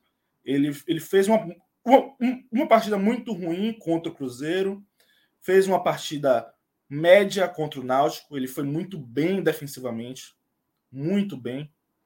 E hoje ele foi mais do que bem defensivamente. Com a bola, ele ajudou o Bahia a conquistar um ponto hoje. E, e, a participação dele, especialmente no primeiro tempo, foi, foi uma participação muito boa. Eu vou dar o melhor jogador para Marco Antônio, Bahia. É, segundo, Danilo. em terceiro. Em terceiro. Lembrando, ó, lembrando, uma coisa que o maestro sempre fala: não tem obrigatoriedade de você escolher três. O pódio. Eu gosto pódio, do pódio. Eu gosto do pódio. Eu Meu pódio já ficou eu vazio de gente inúmeras é... vezes. Oh, mas eu acho, eu acho sobe legal dois que... aí no terceiro lugar. Eu só não cito o pódio quando não tem jeito. Mas Tem dois jogadores que eu, tô, que eu tô pensando aqui, certo? É, é, um jogador que ele não foi o jogo todo bem, mas quando ele esteve bem, o Bahia esteve bem em campo. Esse jogador é Daniel. Né? Quando ele é, é, é é participativo no jogo, o jogo do Bahia anda. Sabe? O jogo do Bahia anda com facilidade. Então, vale essa citação. Mas em terceiro, eu, eu vou colocar Didi. Ele fez uma boa estreia. Foi assim até uma surpresa para mim. É, ele, ele fez uma partida é, é, é, segura individualmente. E, e, eu queria dar essa moral para ele estreante hoje, é, citando aí Daniel com, com menção, menção honrosa. Mas é isso. O Bahia não fez uma partida brilhante, mas foi uma partida competitiva, competitiva do Bahia, com problemas, dando alguns espaços que não deveria é, é, é dar de jeito nenhum e aí, insisto, a, a lateral direita foi uma fragilidade muito clara da equipe, mas é, é, é, isso, é um jogo competitivo de um Bahia que hoje, hoje, dá toda a impressão que vai brigar que vai brigar em cima. Não sei se isso vai acontecer, mas é a impressão que dá hoje. É um time competitivo, como a Série B exige. É, e, e, lembrando também que Série B é isso, né, né Lula? Não dá para a gente tentar nivelar o, o Bahia com times de Série A e, enfim, esquecendo que o, o Bahia está na Série B por um, um, motivo muito específico, né? Caiu da Série A, não teve um, um futebol suficiente para se manter na Série A, e na Série B você tem que entender que o mercado é diferente, o estilo da competição é diferente, é muito mais física, tanto é que por isso que o maestro falou que é muito mais difícil cravar é, vencedores de jogos, inclusive placares, na Série B do que numa Série A. É, dependendo dos jogos, eu até concordo, mas é, é entender também que o, o, o Bahia não vai fazer um campeonato jogando muito bonito, tem que ser realmente pragmático né? E você pensar que tirar um pontinho fora de casa contra um CSA, que é um time que vai brigar também para subir, tá ruim não, né? E se você joga de uma forma que não seja muito bonita, mas que você consegue pelo menos um resultado interessante, tá valendo. A questão é, é se manter minimamente. Isso aí no comando. É, exatamente né, JP? Você sabe muito bem, né? O torcedor do Bahia sabe muito bem, o torcedor do esporte sabe muito bem, o torcedor do Internacional sabe muito bem. Muita gente sabe muito bem o que é Guto na Série B, é pragmatismo puro. E sabendo também que o, o, o, elenco tem que ser é, de pouca oscilação dentro dos limites razoáveis, né? De, de, de que uma Série B exige, que não é de um primor técnico de uma Série A, né? Mas vamos lá. JP, seu pódio, me mande aí suas análises individuais. Veja, é, pelo lado negativo do CSA, é até engraçado, porque a questão lateral na Bahia não está um negócio muito bom, não, né? Porque o. Para mim, quem destoou mais negativamente pelo lado do CSA foi o lateral direito, Wilson Cedric, né? Velho conhecido da, da turma aí em Salvador. Né? Cria do Vitória, né? algumas temporadas pelo Vitória, hoje no CSA para mim, foi o jogador que mais destoou é, pelo lado negativo. Vou ficar somente com ele. E trazendo para o lado positivo, eu quero agradecer aqui a Lula por ter colocado Danilo Fernandes no pódio do Bahia, porque me impediu de cometer um erro gigantesco, que seria. Eu, eu, não, eu não lembraria de Carné. Se Lula não menciona aqui Danilo, eu ia passar batido. O cara foi bem. O cara foi bem. Foi o melhor, talvez, da partida. Os dois goleiros. JP, é, a gente fez Bahia e CSA pela Copa, pela Copa do Nordeste e a gente é, chegou à, conclusão que, assim, Gabriel tinha sido o melhor do CSA, mas a gente colocou Marcelo Carné em segundo lugar. Isso. E ele já tinha sido um grande destaque naquela, naquela, naquela noite.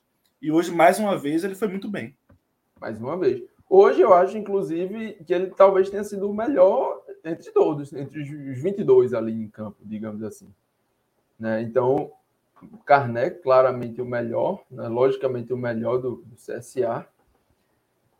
Trago Oswaldo em segundo, porque para mim foi o grande responsável pela melhora, pela evolução, pelo empate e pelo possível virada, né? Se em algum momento ali o CSA esteve próximo de, de, de ter um, um triunfo em, em, mãos, seria muito pelos pés de, de Oswaldo. Né? É, não vou fechar aqui o pódio com o Dalberto, porque mesmo com o gol, né, mostrando aí a sua utilidade, não vinha gostando tanto da partida. Né? É, é, e, e Dalberto é esse jogador. Né? Então, enfim, não, não vou me segurar tanto aqui nele, mas gostei é, de Bruno Mezenga. No geral, vi alguns comentários de, de, de, algumas pessoas que talvez não tenham gostado tanto, né? Eu, eu, tento fazer ali uma bolha minha no Twitter de seguir sempre torcedores específicos né, de, do, dos times aí, Série A, B, C e, e jornalistas ali de, das cidades onde tem os principais clubes. Né? Vi algumas críticas à, à Mezenga, talvez porque o Ricardo Rodrigues, desculpa, Rodrigo Rodrigues, é, tem ido muito bem na temporada, então você fica com esse patamar né, do Rodrigo e aí vem o substituto, não faz o mesmo, mas dentro do que é Bruno Mezenga, eu achei uma partida bem, bem condizente, uma partida boa dele. E aí vou fechar aqui né, esse, esse meu pódio com ele. Acho que Hernandes é, fez uma partida bem, bem aceitável também. É, o próprio gol do Dalberto acaba pesando, mas vou fechar esse meu pódio aí com Carné, Oswaldo e Bruno Mezenga. Honesto pódio, JP. Maestro, é, alguma análise diferente do que foi colocado aqui? Não, não vou Qual o seu pódio? Nada. Não, jogar. Gente. Não vou arriscar, vou arriscar, não. Não, eu gostei dos dois goleiros, mas eu não vou, não vou entrar no pódio, não. Vou, vou avalizar o, pódio de Lucas e o, e o, Desculpa, de Lucas vai entrar agora, de Lula e de JP. O Lucas já está já, já tá na hora mesmo dele entrar. Tá, já passou da hora até, a gente gostou do. O problema é quando a gente gosta do jogo, de analisar o jogo, é que a gente vai, vai falando, né? E é um, foi um jogo realmente muito muito movimentado, né? Teve muito pano para manga, muito pano para análise, né? Estamos aqui à meia-noite e meia, às sete da manhã, eu tenho que estar no esporte. Então, tchau, JP. De, de Não, aí pode subir a placa. Subir a plaquinha até empatar. Subir é a plaquinha até empatar. tchau, Mas, deixa só. Lula, se quiser ficar, fica. Já, Lula não, já fez o sinal legal, tá, já senti que vai, vai dar o pinol também. Eu Sete horas ficar, da manhã eu, eu dou o play. Querendo fica, meu irmão. Aquele negócio, isso aqui é, é caso do mundo. Querendo pode ficar, meu irmão. Isso é um prazer. Lu, eh, JP já deu um ninja aí, já. já... tenho que ir, tenho que ir, vou nessa.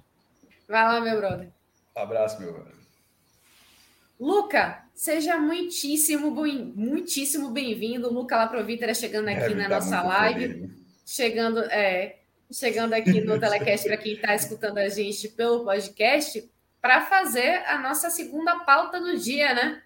Que é, quer dizer, da madrugada, enfim. A gente começou num dia, já estamos em outro, hoje já estou com a cabeça amanhã, bem doida. sábado é só quando acordar. Eu sou dessa É, então. É, não sei se isso funciona muito bem para meus gatos, né? Que já estão aqui pedindo ração nova. Enfim, para eles eu acho que o dia começa quando vira meia-noite mesmo. Mas vamos lá, tem final de série começando, né? Rolou empate, foi isso mesmo, Luca? Conte aí. Pois é, né? Um empate daqueles dolorosos de se ver. É, um atentado é, a todos os torcedores que, numa sexta-feira chuvosa, pós-feriado, feriadão imprensado, o torcedor que saiu da sua casa para ver Calcaia zero, Fortaleza zero, ele deveria ser recompensado com o ingresso de volta, ele deveria ser compensado com uma sessão de graça do meu Tricolor de Aço 2 no cinema. Ele deveria ser compensado com uma massagem também, é, a escolha dele, porque foi muito feio o que eu torcedor do Fortaleza. Ele deve estar muito tenso. Massagem nos olhos, rola, talvez. Nos olhos, na, nas costas, onde ele estiver tenso, né? Porque foi muito feio, né? É, e Aqui a gente estava comentando, vocês falaram do jogo do Vitória de quarta-feira. É, e hoje deu para notar como é preocupante a situação do Vitória, porque o Vitória tomou de 3 a 0 desse Fortaleza, enquanto o Calcaia. Tudo bem, o Calcaia não chegou assim a ter chance de vencer o jogo, mas conseguiu endurecer um pouco mais, né? E a gente está falando de um time que sequer tem divisão. Foi um jogo é, chato, Fortaleza usou um time. A escalação de hoje foi semelhante à escalação do Vitória, Lucas? Não, foi um time reserva, mas entraram cinco jogadores titulares contra o Vitória e o Fortaleza continuou não jogando.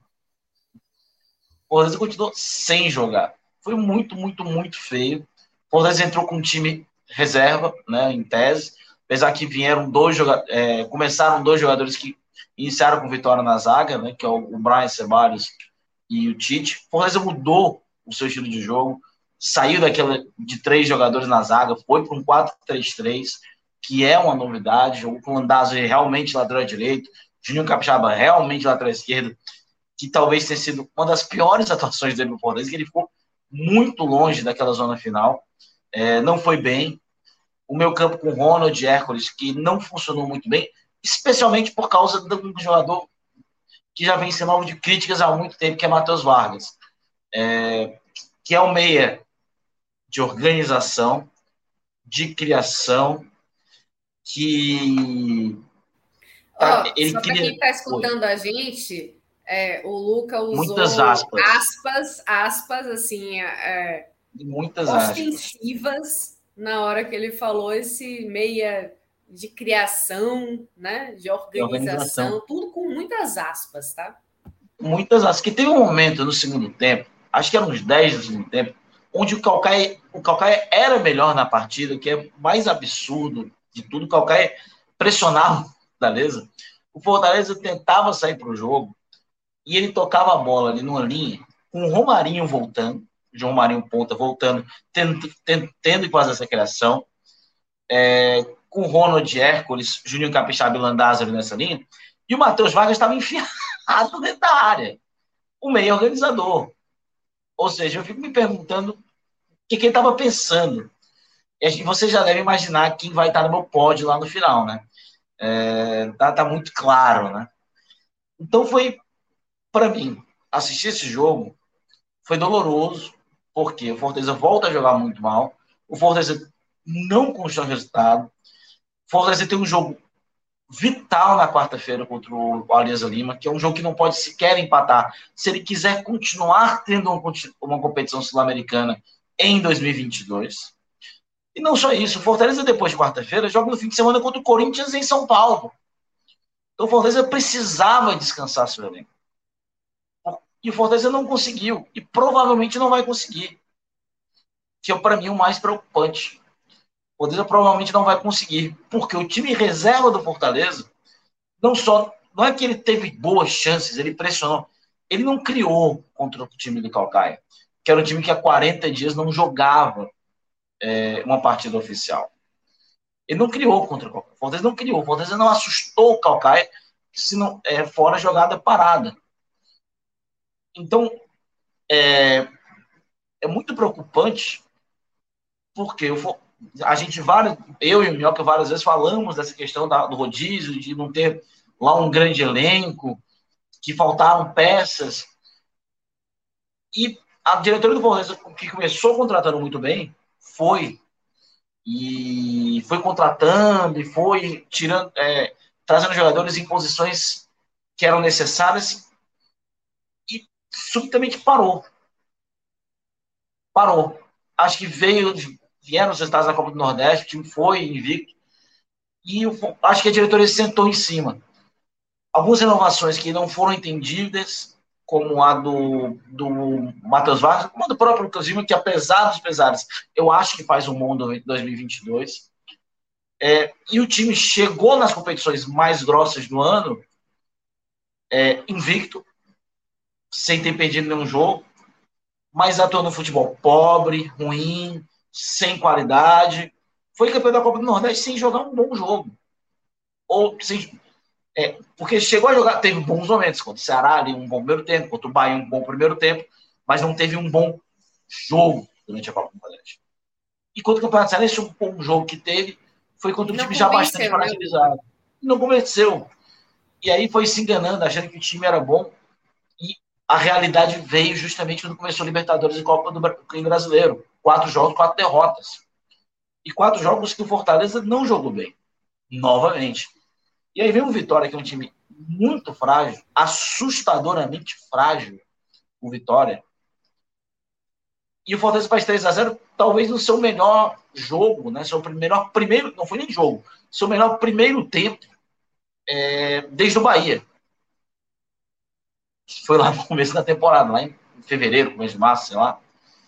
Acho que o Fortaleza tem uma coisa contra o time baiano, né? Meteu três no Bahia, meteu cinco no Atlético de Alagoas, meteu três. A Fortaleza vai começar a, a, a, a é. levantar outras rivalidades aí, né? Rivalidade, não né? esporte, não, meu filho, calma, relaxe. É, é é, a rivalidade com o esporte é culpa de Fred Figueiredo. Continuo dizendo. Ei. Não tinha rivalidade. E aí? Olha só, olha só. Tem, deixa eu só chamar esse, esse superchat aqui do Rogério Holanda. Fortaleza vai quebrar o jejum do Alianza Lima. É capaz. Né? São 26 jogos que eles não ganham. E Fortaleza é o maior levanta defunto. Existem Eita. dois grandes levantas defuntos no futebol brasileiro. Eu diria que é tem a... mais. Mas beleza. Mas tem os dois mais famosos, né? Que é o Botafogo e a Portuguesa de Esportes. Tem ali um segundo patamar, o Fortaleza está nesse segundo patamar de. O Fortaleza adora levantar o o Fortaleza em 2007. O chegou... Vitória diria a mesma coisa ultimamente, viu? É. Que o Vitória, o tá Vitória tá também é o Vitória dos, o Vitória dos últimos anos. O Fortaleza é historicamente, né? Fortaleza em 2007 tava, chegou para jogar dois, dois jogos fora de casa contra o Remo, que estava sendo rebaixado, e o Ituano, que já estava rebaixado. O Fortaleza precisava de jogar, vencer um para ficar ali brigando com vitória pelo G4. O Fortaleza perdeu os dois. E o Remo ainda conseguiu ser rebaixado em 2007. Voltou para a Série C, inclusive. É, e o Vitória já estava rebaixado. E depois o Fortaleza precisando de outra vitória contra um time também reba é, quase rebaixado na época, era o Santo André, que acabou se salvando na época. O Fortaleza foi lá e perdeu de final no jogo seguinte, quando voltou a jogar fora. O Fortaleza adora levantar o defunto. É capaz do Fortaleza perder. Não sei perder, puxado, mas puxado. empatar. É, é, acho que empate. Mas voltou. Maestro Tosado voltou. Voltei. E você também, viu, meu? Sua foto, primeira vez que você apareceu aqui, você tem um cabelo completamente diferente. É, né, cara? Só que meu cabelo não cresce mais. Meu cabelo não cresce mais. Agora ele vai ficar nesse tamanho aqui, porque aqui atrás ficou um ninho de rato. E se crescer demais, fica um negócio assim. Fica engraçado. Parece aquele cara que. É, mas é engraçado para os outros. Né? Zidane, fica Zidane. é, só que. Zidane era charmoso, né, rapaz? Assim, ele é charmoso, né? É, é, eu tô assim. Eu tô dois Zidanes, né? Basicamente. é como. Quase um Zidane Bull, né? Um estilo é. Zidane com Majin Buu. É, mas infelizmente forma... eu perdi, eu perdi parte do seu comentário sobre Fortaleza, sobre, sobre a parte do. Eu só queria uma coisa que me chamou a atenção, não sei se você chegou a abordar, mas uma coisa que me chamou a atenção é o, o público, que a gente estava falando no começo, que como o Castelo é muito grande, é muito difícil você mensurar. É, claro que deve ter gente que já está acostumado, já deve fazer uma ideia, mas o estádio vazio, você fala, ó, tá vazio, mas pode ter umas 10 mil pessoas. Dessa vez não foi o caso, dessa vez realmente era vazio, foram 3.800 torcedores. É, foi 3.895. Foi pouco, porque assim, teve jogo quarta, teve, hoje, por exemplo, o sócio não entrou, é chovendo, feriado, tem outro jogo domingo, tem jogo quarta. Então, acho que o torcedor. Essa, mas tá a, a, pergunta era justamente essa. Essa mobilização de hoje não é a mobilização da final. É a mobilização da. Assim, tipo, domingo, mesmo sendo de noite, mesmo jogo tal, mas enfim, é o jogo da taça. Não é, tipo, não vai ser 7 mil, vai ter 20. Eu acho que domingo vai ter lá suas 15, 20 mil pessoas. Eu acho que não vai ah, ser um grande. Também. É, o estadual, seis jogos, não teve clássico. É, mas pode ser o tetracampeão, o tetracampeonato. É, aquele negócio, né? Quando não tem o Ceará, o negócio também já não, não anima tanto o torcedor, né? E você jogar uma, uma final Mas veja só, isso é no estádio, tá? porque a TV Jangadeiro, ela chegou, se não me engano, a ter 24 mil pessoas simultâneas. Eu assisti, pela, assisti pelo YouTube da TV Jangadeiro. Então, assim, isso é mais de presença, não, não significa que é, é. as únicas pessoas interessadas na partida. A audiência foi bem interessante. É, Oi, não, olha, vai dar uma boa audiência. Eu acho que o público não vai ser bom, porque são muitos jogos em sequência, e esse talvez, é, de hoje, talvez fosse o menos Nem interessante. Domingo eu acho que vai dar melhor, porque quarta-feira tem uma aliança. E a questão não é só a questão do check-in, né? Cara, são 15 reais. O aliança é 7 horas da noite, que, o que complica também. Mas são. É, é 15 reais para você estacionar. É gasolina, é comida, é, é caro. É o sócio que. O meu sócio, que é um dos mais baratos, é 39 reais. E eu ainda tenho que pagar ingresso que para a realidade aqui da maioria do sul do Nordeste é muito caro. Então o torcedor sente, o torcedor está pesando.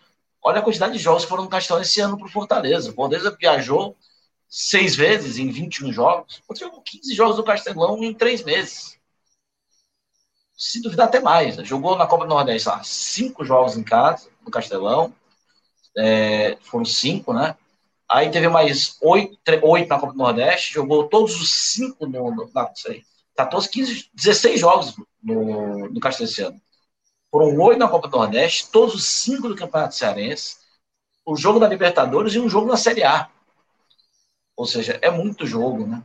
E além da Copa do Brasil. São 16 jogos em, no Castelão. Entre mandante ou não. Então pesa, começa a pesar, tem a temporada inteira pela frente. É um jogo que já não chama tanta. Hoje não chamou tanta atenção. A gente estava esperando até um time muito mais mexido do que realmente foi. É, e não duvido nada que seja mexido de novo no domingo por pura necessidade. Que ele novamente vá com o time mexido por pura necessidade. Porque o foco é quarta-feira e tem que ser quarta e sábado. O foco tem que ser esses dois jogos. Não é domingo, até é legal. Mas eu é acho que se a coisa apertar domingo, é inevitável. Vai titular, como foi hoje. Como foi hoje. É entrou Pikachu, entrou Crispim, entrou Lucas Lima, entrou Silvio Romero. É... Hoje apertou ele e meteu metade do time titular em campo. Já tinham três titulares em campo. Ele meteu outros cinco titulares. Moisés, e ele meteu outros cinco titulares. O Fortaleza terminou um jogo com oito titulares. Para mas como o resultado não veio, porque, é, por exemplo, o resultado que o Fortaleza construiu com vitória, e o próprio Ceará com, com o Tom Benz, mas o Ceará até mais fácil porque ainda vai ter o jogo da volta em casa. Mas assim, um 3 a 0 que, que, o, que o Fortaleza fez é para rodar o time na volta. Porque tem, tem que acontecer uma, uma trauditada para sair para perder a vaga lá. E em tese, esse, jogo esse, jogo de ida da final do Cearense, se tivesse funcionado, ele, ele seria o jogo para que domingo o time pudesse descansar a, a base do time para quarta-feira. Porque se ele usar, a pergunta foi justamente por isso. Porque se ele usar mais do que metade do time, como foi hoje, mais da metade do time principal no domingo, e a pegada de, de, de final, mesmo sendo contra um time, um time menor, tem um, tem um ritmo de entrega diferente, Exatamente. O desgaste disso para o jogo mais importante assim que vai ter, não só esse jogo, porque é a sequência, né? Porque depois do próprio Aliança pega o jogo do Corinthians ou do Fortaleza, como não jogou na última rodada, e irá para São Paulo zerado no Brasileiro. Que não joga quarta-feira. Na verdade, o Corinthians joga na Libertadores quarta-feira. Joga, se não me engano. Não, é, é meio de semana. É meio, é, né, não tem rodada do brasileiro, não, se eu não me engano, não. Quarta-feira é rodada. É, mas o Corinthians contra Boca, né? Na Libertadores, no, no Itaquera. É, Meninos, vou aproveitar.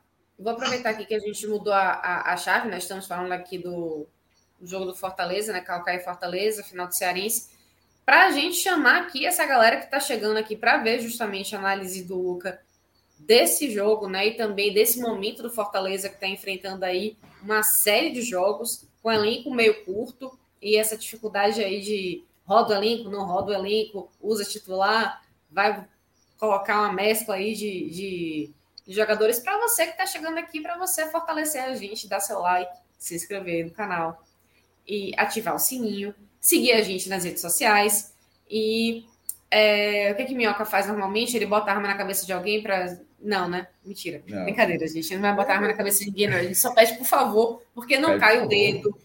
A gente pede por favor, não cai o dedo, você não tem que pagar taxa nenhuma. A gente está aqui, são quase uma da manhã agora, fazendo análise de dois jogos importantes que aconteceram hoje.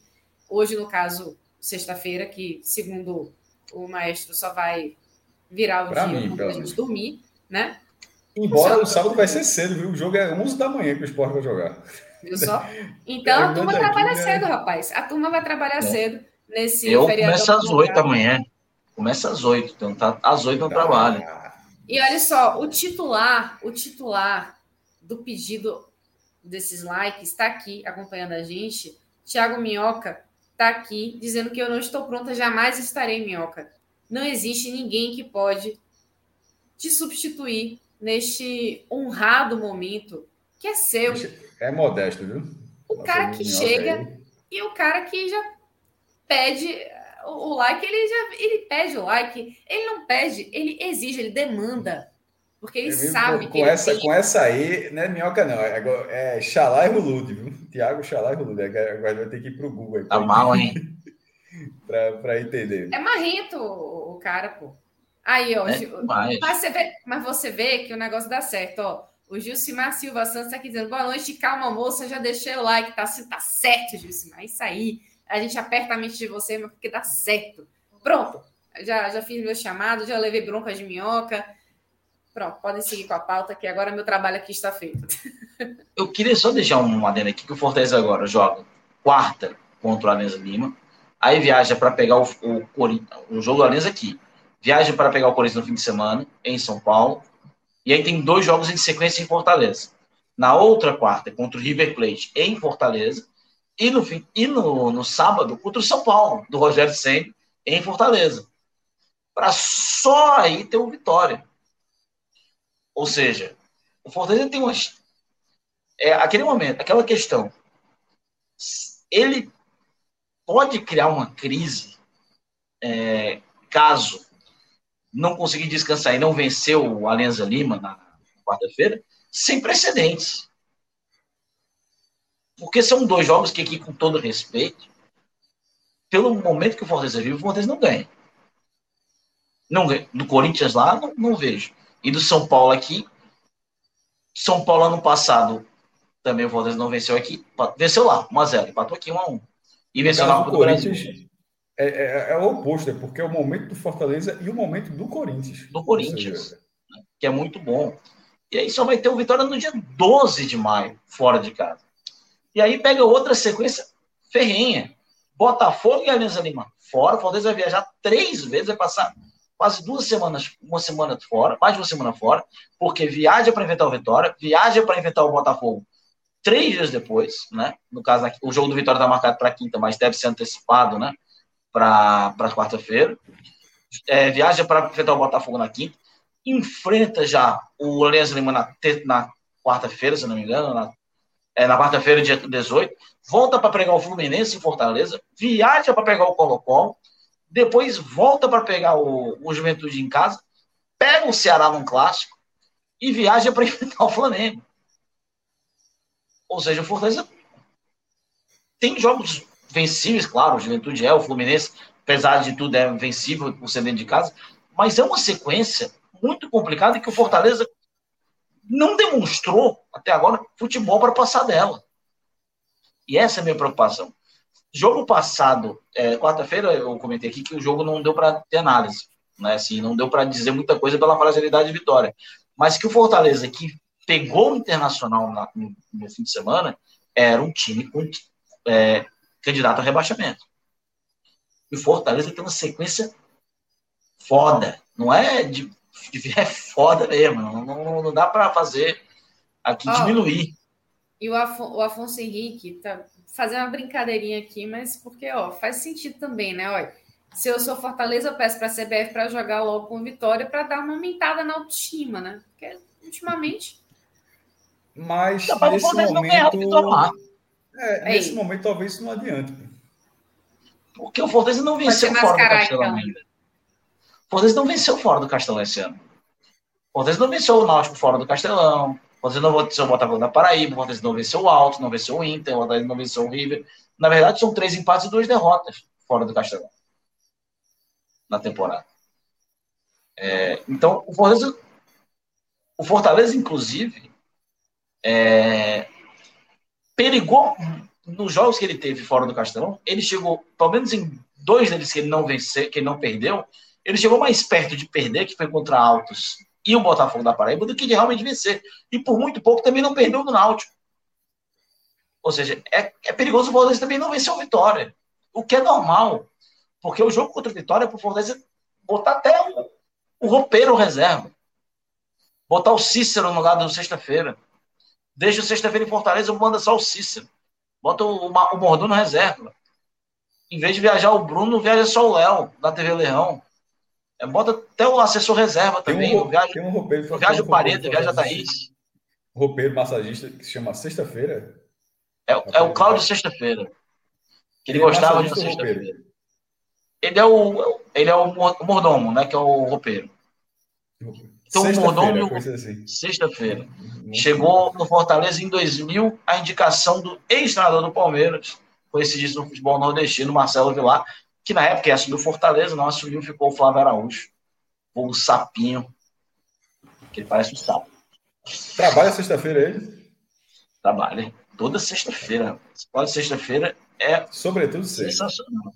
Sobretudo sexta-feira. Sensacional, grande pessoa. Não via há quase quatro anos, quando eu, depois do jogo contra o Colo-Colo.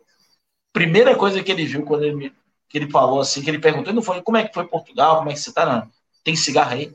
Então, o grande pode ser, é meu, parei de fumar, só por Prioridades. Mas, prioridades, né? Prioridades. Mas é um, é um, cara sensacional. E, cara, eu, eu tô genuinamente preocupado com Fortaleza. Genuinamente preocupado. Fortaleza tem um longo caminho até a reabertura da janela. Se eu não me engano, a janela só abre é, no dia 21 de julho, né? Se, se eu não me engano, quando reabre a janela de, de contratações. Acho que é por aí. E até lá. É, é julho para agosto. Julho para agosto. Já teremos o primeiro turno do Brasil terminados. Copa do Brasil já pelas quartas de final. Ô, Luca, você acha que já é, é cedo para falar em medo de luta contra o rebaixamento ou, ou, você acha que é uma, é uma questão que não é cedo, se é não se apresentar já é realidade? É uma realidade. Fortaleza vai brigar contra o rebaixamento. Fortaleza de hoje, o futebol que apresenta hoje e apresentou durante todo 2022, é time para brigar por rebaixamento. Existem times que jogaram futebol muito inferior ao Fortaleza. Havaí, o próprio América Mineiro, pelos jogos que eu vi, também apresentou um futebol inferior. Uhum. Mas o Fortaleza está naquele bolo ali. É, o Fortaleza não pode se enganar e dizer ah, o Ceará foi pior porque o Ceará caiu para o Iguatu e para o CRB. O Ceará venceu o Palmeiras fora de casa. O brasileiro é outra pegada, porra. É outra pegada, sabe? É, então a gente tá, tem que estar tá preocupado. Tem mesmo. O, ba o, Fortaleza não o que, que o Bahia fez no primeiro começo do ano? Foi a negação de tudo, pô. Já largou e largou bem. A gente tá, a, a gente até tá falando na pauta que você não ter participado, mas a gente tava avaliando que o Bahia tem ponto e desempenho. Então, e, e não tinha nenhum sinal, não parecia ter os sinais que isso aconteceria. É uma pegada muito Parece que chega, chega o brasileiro, vira chave, né? exatamente. E para o Fortaleza isso não aconteceu. E é perigoso até, eu, eu gosto de falar, isso é perigoso, por exemplo, em 2008, Fortaleza é, terminou o Cearense campeão, muito bem campeão, e vencendo os dois jogos finais com muita tranquilidade, sobrou em casa, que era chatíssimo, que eliminou inclusive o Bahia naquele ano da Copa do Brasil que era um time ali que tinha o Oswaldo, o Paulo Isidoro, né, um time bom.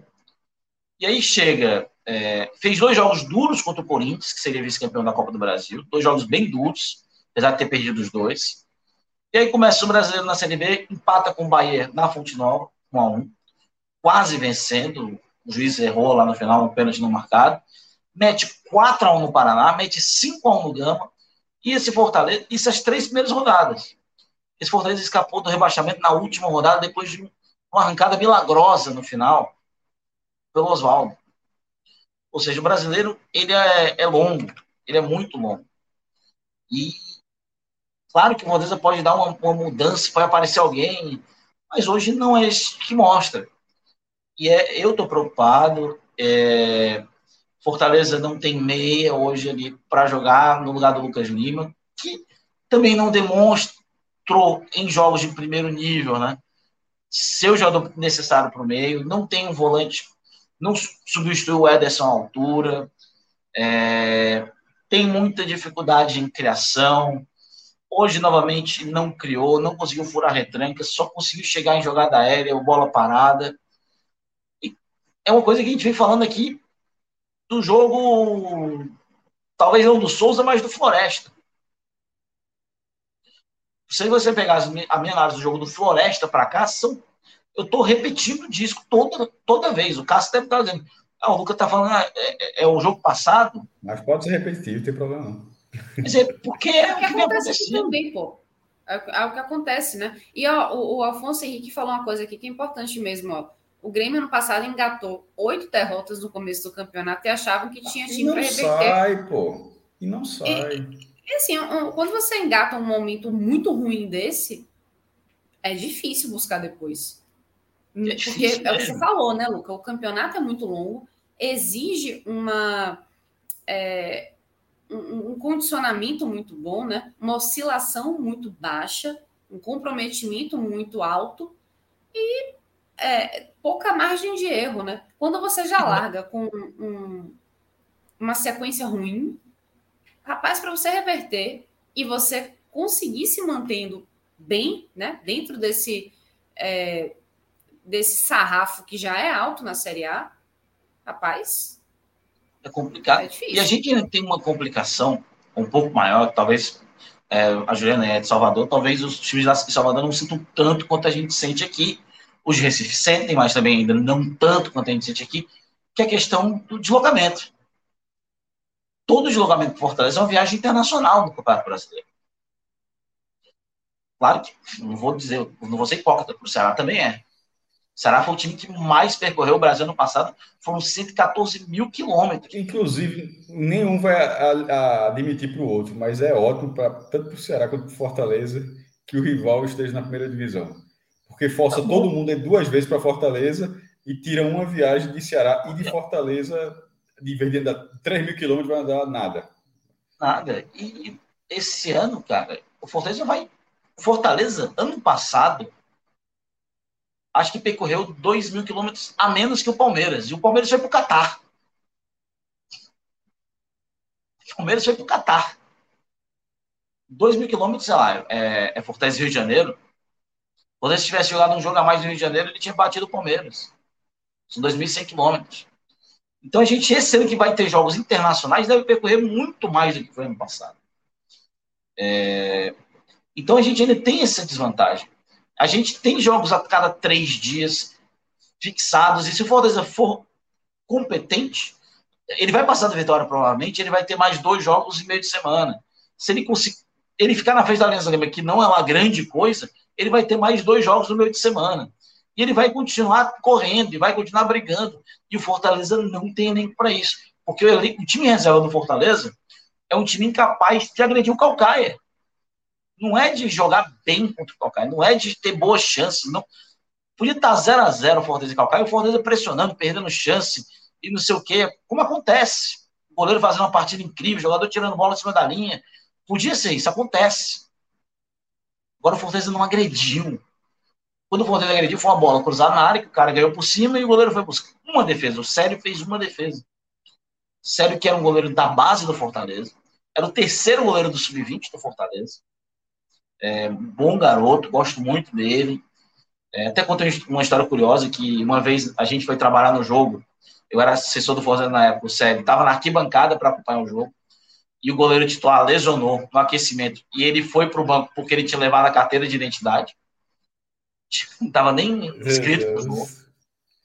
E tá aí hoje, jogou, jogou, fez uma boa defesa na cabeçada do Caio e acabou. Não aconteceu mais absolutamente nada ali. Teve duas bolas de cabeça do Ceballos no segundo tempo. E foi isso o jogo todo que o Fortaleza criou. Jogadas aéreas. Contra o time de quarta divisão que não jogava há 40 dias de forma oficial. Onde segunda-feira o treinador e três titulares vão se apresentar no Atlético Cearense para jogar a Série C. É, então, é o time reserva do Fortaleza, o time reserva do Fortaleza é para ser capaz de agredir esse time, e não foi. E em algum momento nós vamos precisar desses reservas. Porque vai ter suspensão, vai ter jogador que vai estourar, vai ter cansaço, vai ter, vai ter tudo. E esses reservas, mais uma vez hoje, se provaram que não são confiáveis.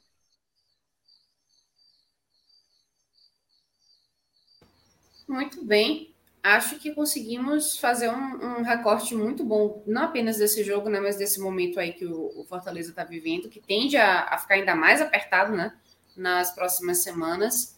É, Luca, maestro, querem acrescentar mais alguma coisa? Eu acho que a gente foi. Eu vou, só, só, só um pequeno comentário. Josenilton Mendes ali, de uma da manhã, Cássio acha bom, viu? A desgraça do lado. Não falei nada, pô. Uma da manhã, meu. Eu tô aqui acordado, uma da manhã, comentando, observe, ouve, nesse caso, mais ouvido do que falando, embora tenha visto o jogo. Achei um, um jogo muito fraco. É, esse primeiro, primeiro jogo da final. Teve um pênalti absurdo ali que o VAR não, não, tem. Esse jogo tinha VAR, não tinha? Tinha, do Guto, da mão. Puta que o pai. Assim, é, é, é, assim, eu não entendi. Assim, o árbitro bateu, bate o escanteio aí queria acabar o jogo logo. Assim, eu achei impressionante que o escanteio foi batido, foi impressionante. Então. E olha que ele deu, sete, cara, ele deu sete é minutos de acréscimo. O cara eu não entendi até agora. Por quê? Sete que, minutos. Eu acho que o VAR disse que a bola é, teve um desvio e aí ele não deu tempo de tirar a mão, mas. Meu velho, ele colocou. Pegou em duas mãos. Pegou na dele e pegou na do zagueiro. Não, duas mãos. Era escolher. Assim, não achar aquilo ali. Veja só, poderia até ter esse, esse desvio, mas. Não teve. O árbitro, o árbitro nem foi ver, porra. Assim. Cara, é, eu não acho que não disse é a base. O Fortaleza não merecia vencer esse jogo. O Fortaleza não merecia é, um Iago Maidana 2.0. Vocês não mereciam o Iago Maidana 2.0. Aquela doação de pênalti foi foda também. Viu? Aquilo ali foi foda. A gente agradece todos os dias o Iago Maidana por aquele momento. Mas, cara, o Fortaleza não merecia o Iago Maidana 2.0. Não merecia. O Fortaleza não merecia ganhar um pênalti de presente por um desaviso de um volante, que o Fortaleza não fez por onde. O Fortaleza merece. E quase tocou no final. No, no Calcaia, aos 45 segundos do tempo. Foi, é, eu não arrisquei o nome. Quem foi o zagueiro que parou ali? Porque eu não arrisquei. Foi o Ceballos que tirou. Não tirou bem. Não. É um, Ceballos é... Porque, porque ele poderia ter tirado de uma forma até mais. Porque se ele tirasse para ser expulso, estava bem expulso. Porque era lance de gol. Mas ele conseguiu tirar de um jeito faltoso, mas que o amarelo caberia ainda. E ele não levou. Levou, levou cartão quando lance. Não, o ele já tinha levado antes. Ele não levou o segundo amarelo. Esse, esse levou, levou esse 45 segundos tempo, pô. Me faça ver esse vídeo, não tô ficando doido, não. Teve cartão, pô. Não, sério, levou não. Poxa, aí tu vai me fazer. Não, não, Juliana vai terminar aqui o programa, depois Diz, eu vou. Pelo amor de Deus, aí, não, ó, as coisas que você tá me inventando na hora da manhã. Tô brincando, não. Eu não tô brincando. Eu vou, não. Tá bom, mas a, a, gente, a gente tira, a, pro, a gente tira essa prova dos Eu vou até olhar aqui no, no, no programa, a gente traz essa resposta. Eu, eu Por favor, antes, antes da gente finalizar, queria só agradecer aqui a, a mensagem do Gilcimar Silva Santos falando aqui, ó. Vocês são a melhor resenha de futebol nordestino. Mande um salve para a torcida do Guarani de Porto da Folha de Sergipe. Vamos, Galo! Então, tá aí, nosso salve. Esse Guarani foi específico. Um abraço aí para a Um Guarani muito específico. Até botei aí no, no, no Google para saber como é que é. E, e, tem aqui a, o mascote bonitinho, que é o Galo mesmo. Associação Atlética Guarani. Brinque. O mascote é do Guarani, nesse caso, não é o índio. É o, é o Galo. Não, é o Galo. É o Galo. É o de Sergipe. Ó, fui olhar aqui, viu? Levou mesmo, não. Porra, viajei, mano. Eu tenho quase certeza que levaram o cartão. Os dois amarelos foram do Ceballos, uma falta no começo, segundo tempo, e um de reclamação do Romarinho. Eu vou olhar o lance depois. Eu, eu, é porque teve um, um amarelo para o jogador que, do não é Calcaia. Isso aqui foi só a sinalização do árbitro, não. Eu não tinha um cartão. Porque teve um amarelo. teve um amarelo para o Xande do Calcaia dois minutos antes. Talvez tenha não, sido mas isso. Mas é o lance que o Calcaia, a, o cara, o jogador do Calcaia arranca e, e é falta. É falta. É. É ter sido expulso. E não foi. Eu já posso botar Roberto Fernandes aí? Pode, tá na hora de Roberto Fernandes. Hora de Roberto Fernandes, minha gente. E. Tá que demora da porra! Pronto, minha gente, é isso aí. Quero agradecer muito a todo mundo que ficou com a gente até agora. Uma live longa, porque a gente pegou dois jogos muito importantes. Mas quero deixar aqui meu muito obrigada. Também aos meus colegas, a Cássio Zirpoli, que é, enfim, um cara resiliente, ficou aqui até o finalzinho. Tinha, não podia deixar você não, tinha que ficar, era, era meu papel hoje, toda a escala para isso. Para isso, o cara que é a companhia. Também mandar um abraço para Rafael Estevam, Danilo Melo, que estão na edição. E Thiago Minhoca está aqui dizendo para aqui a gente bateu 100 likes, olha para aí, rapaz. O Apertimente deu resultado, eis a prova. Muito obrigada, gente. Um abraço e até a próxima. Tchau, tchau. Valeu, galera.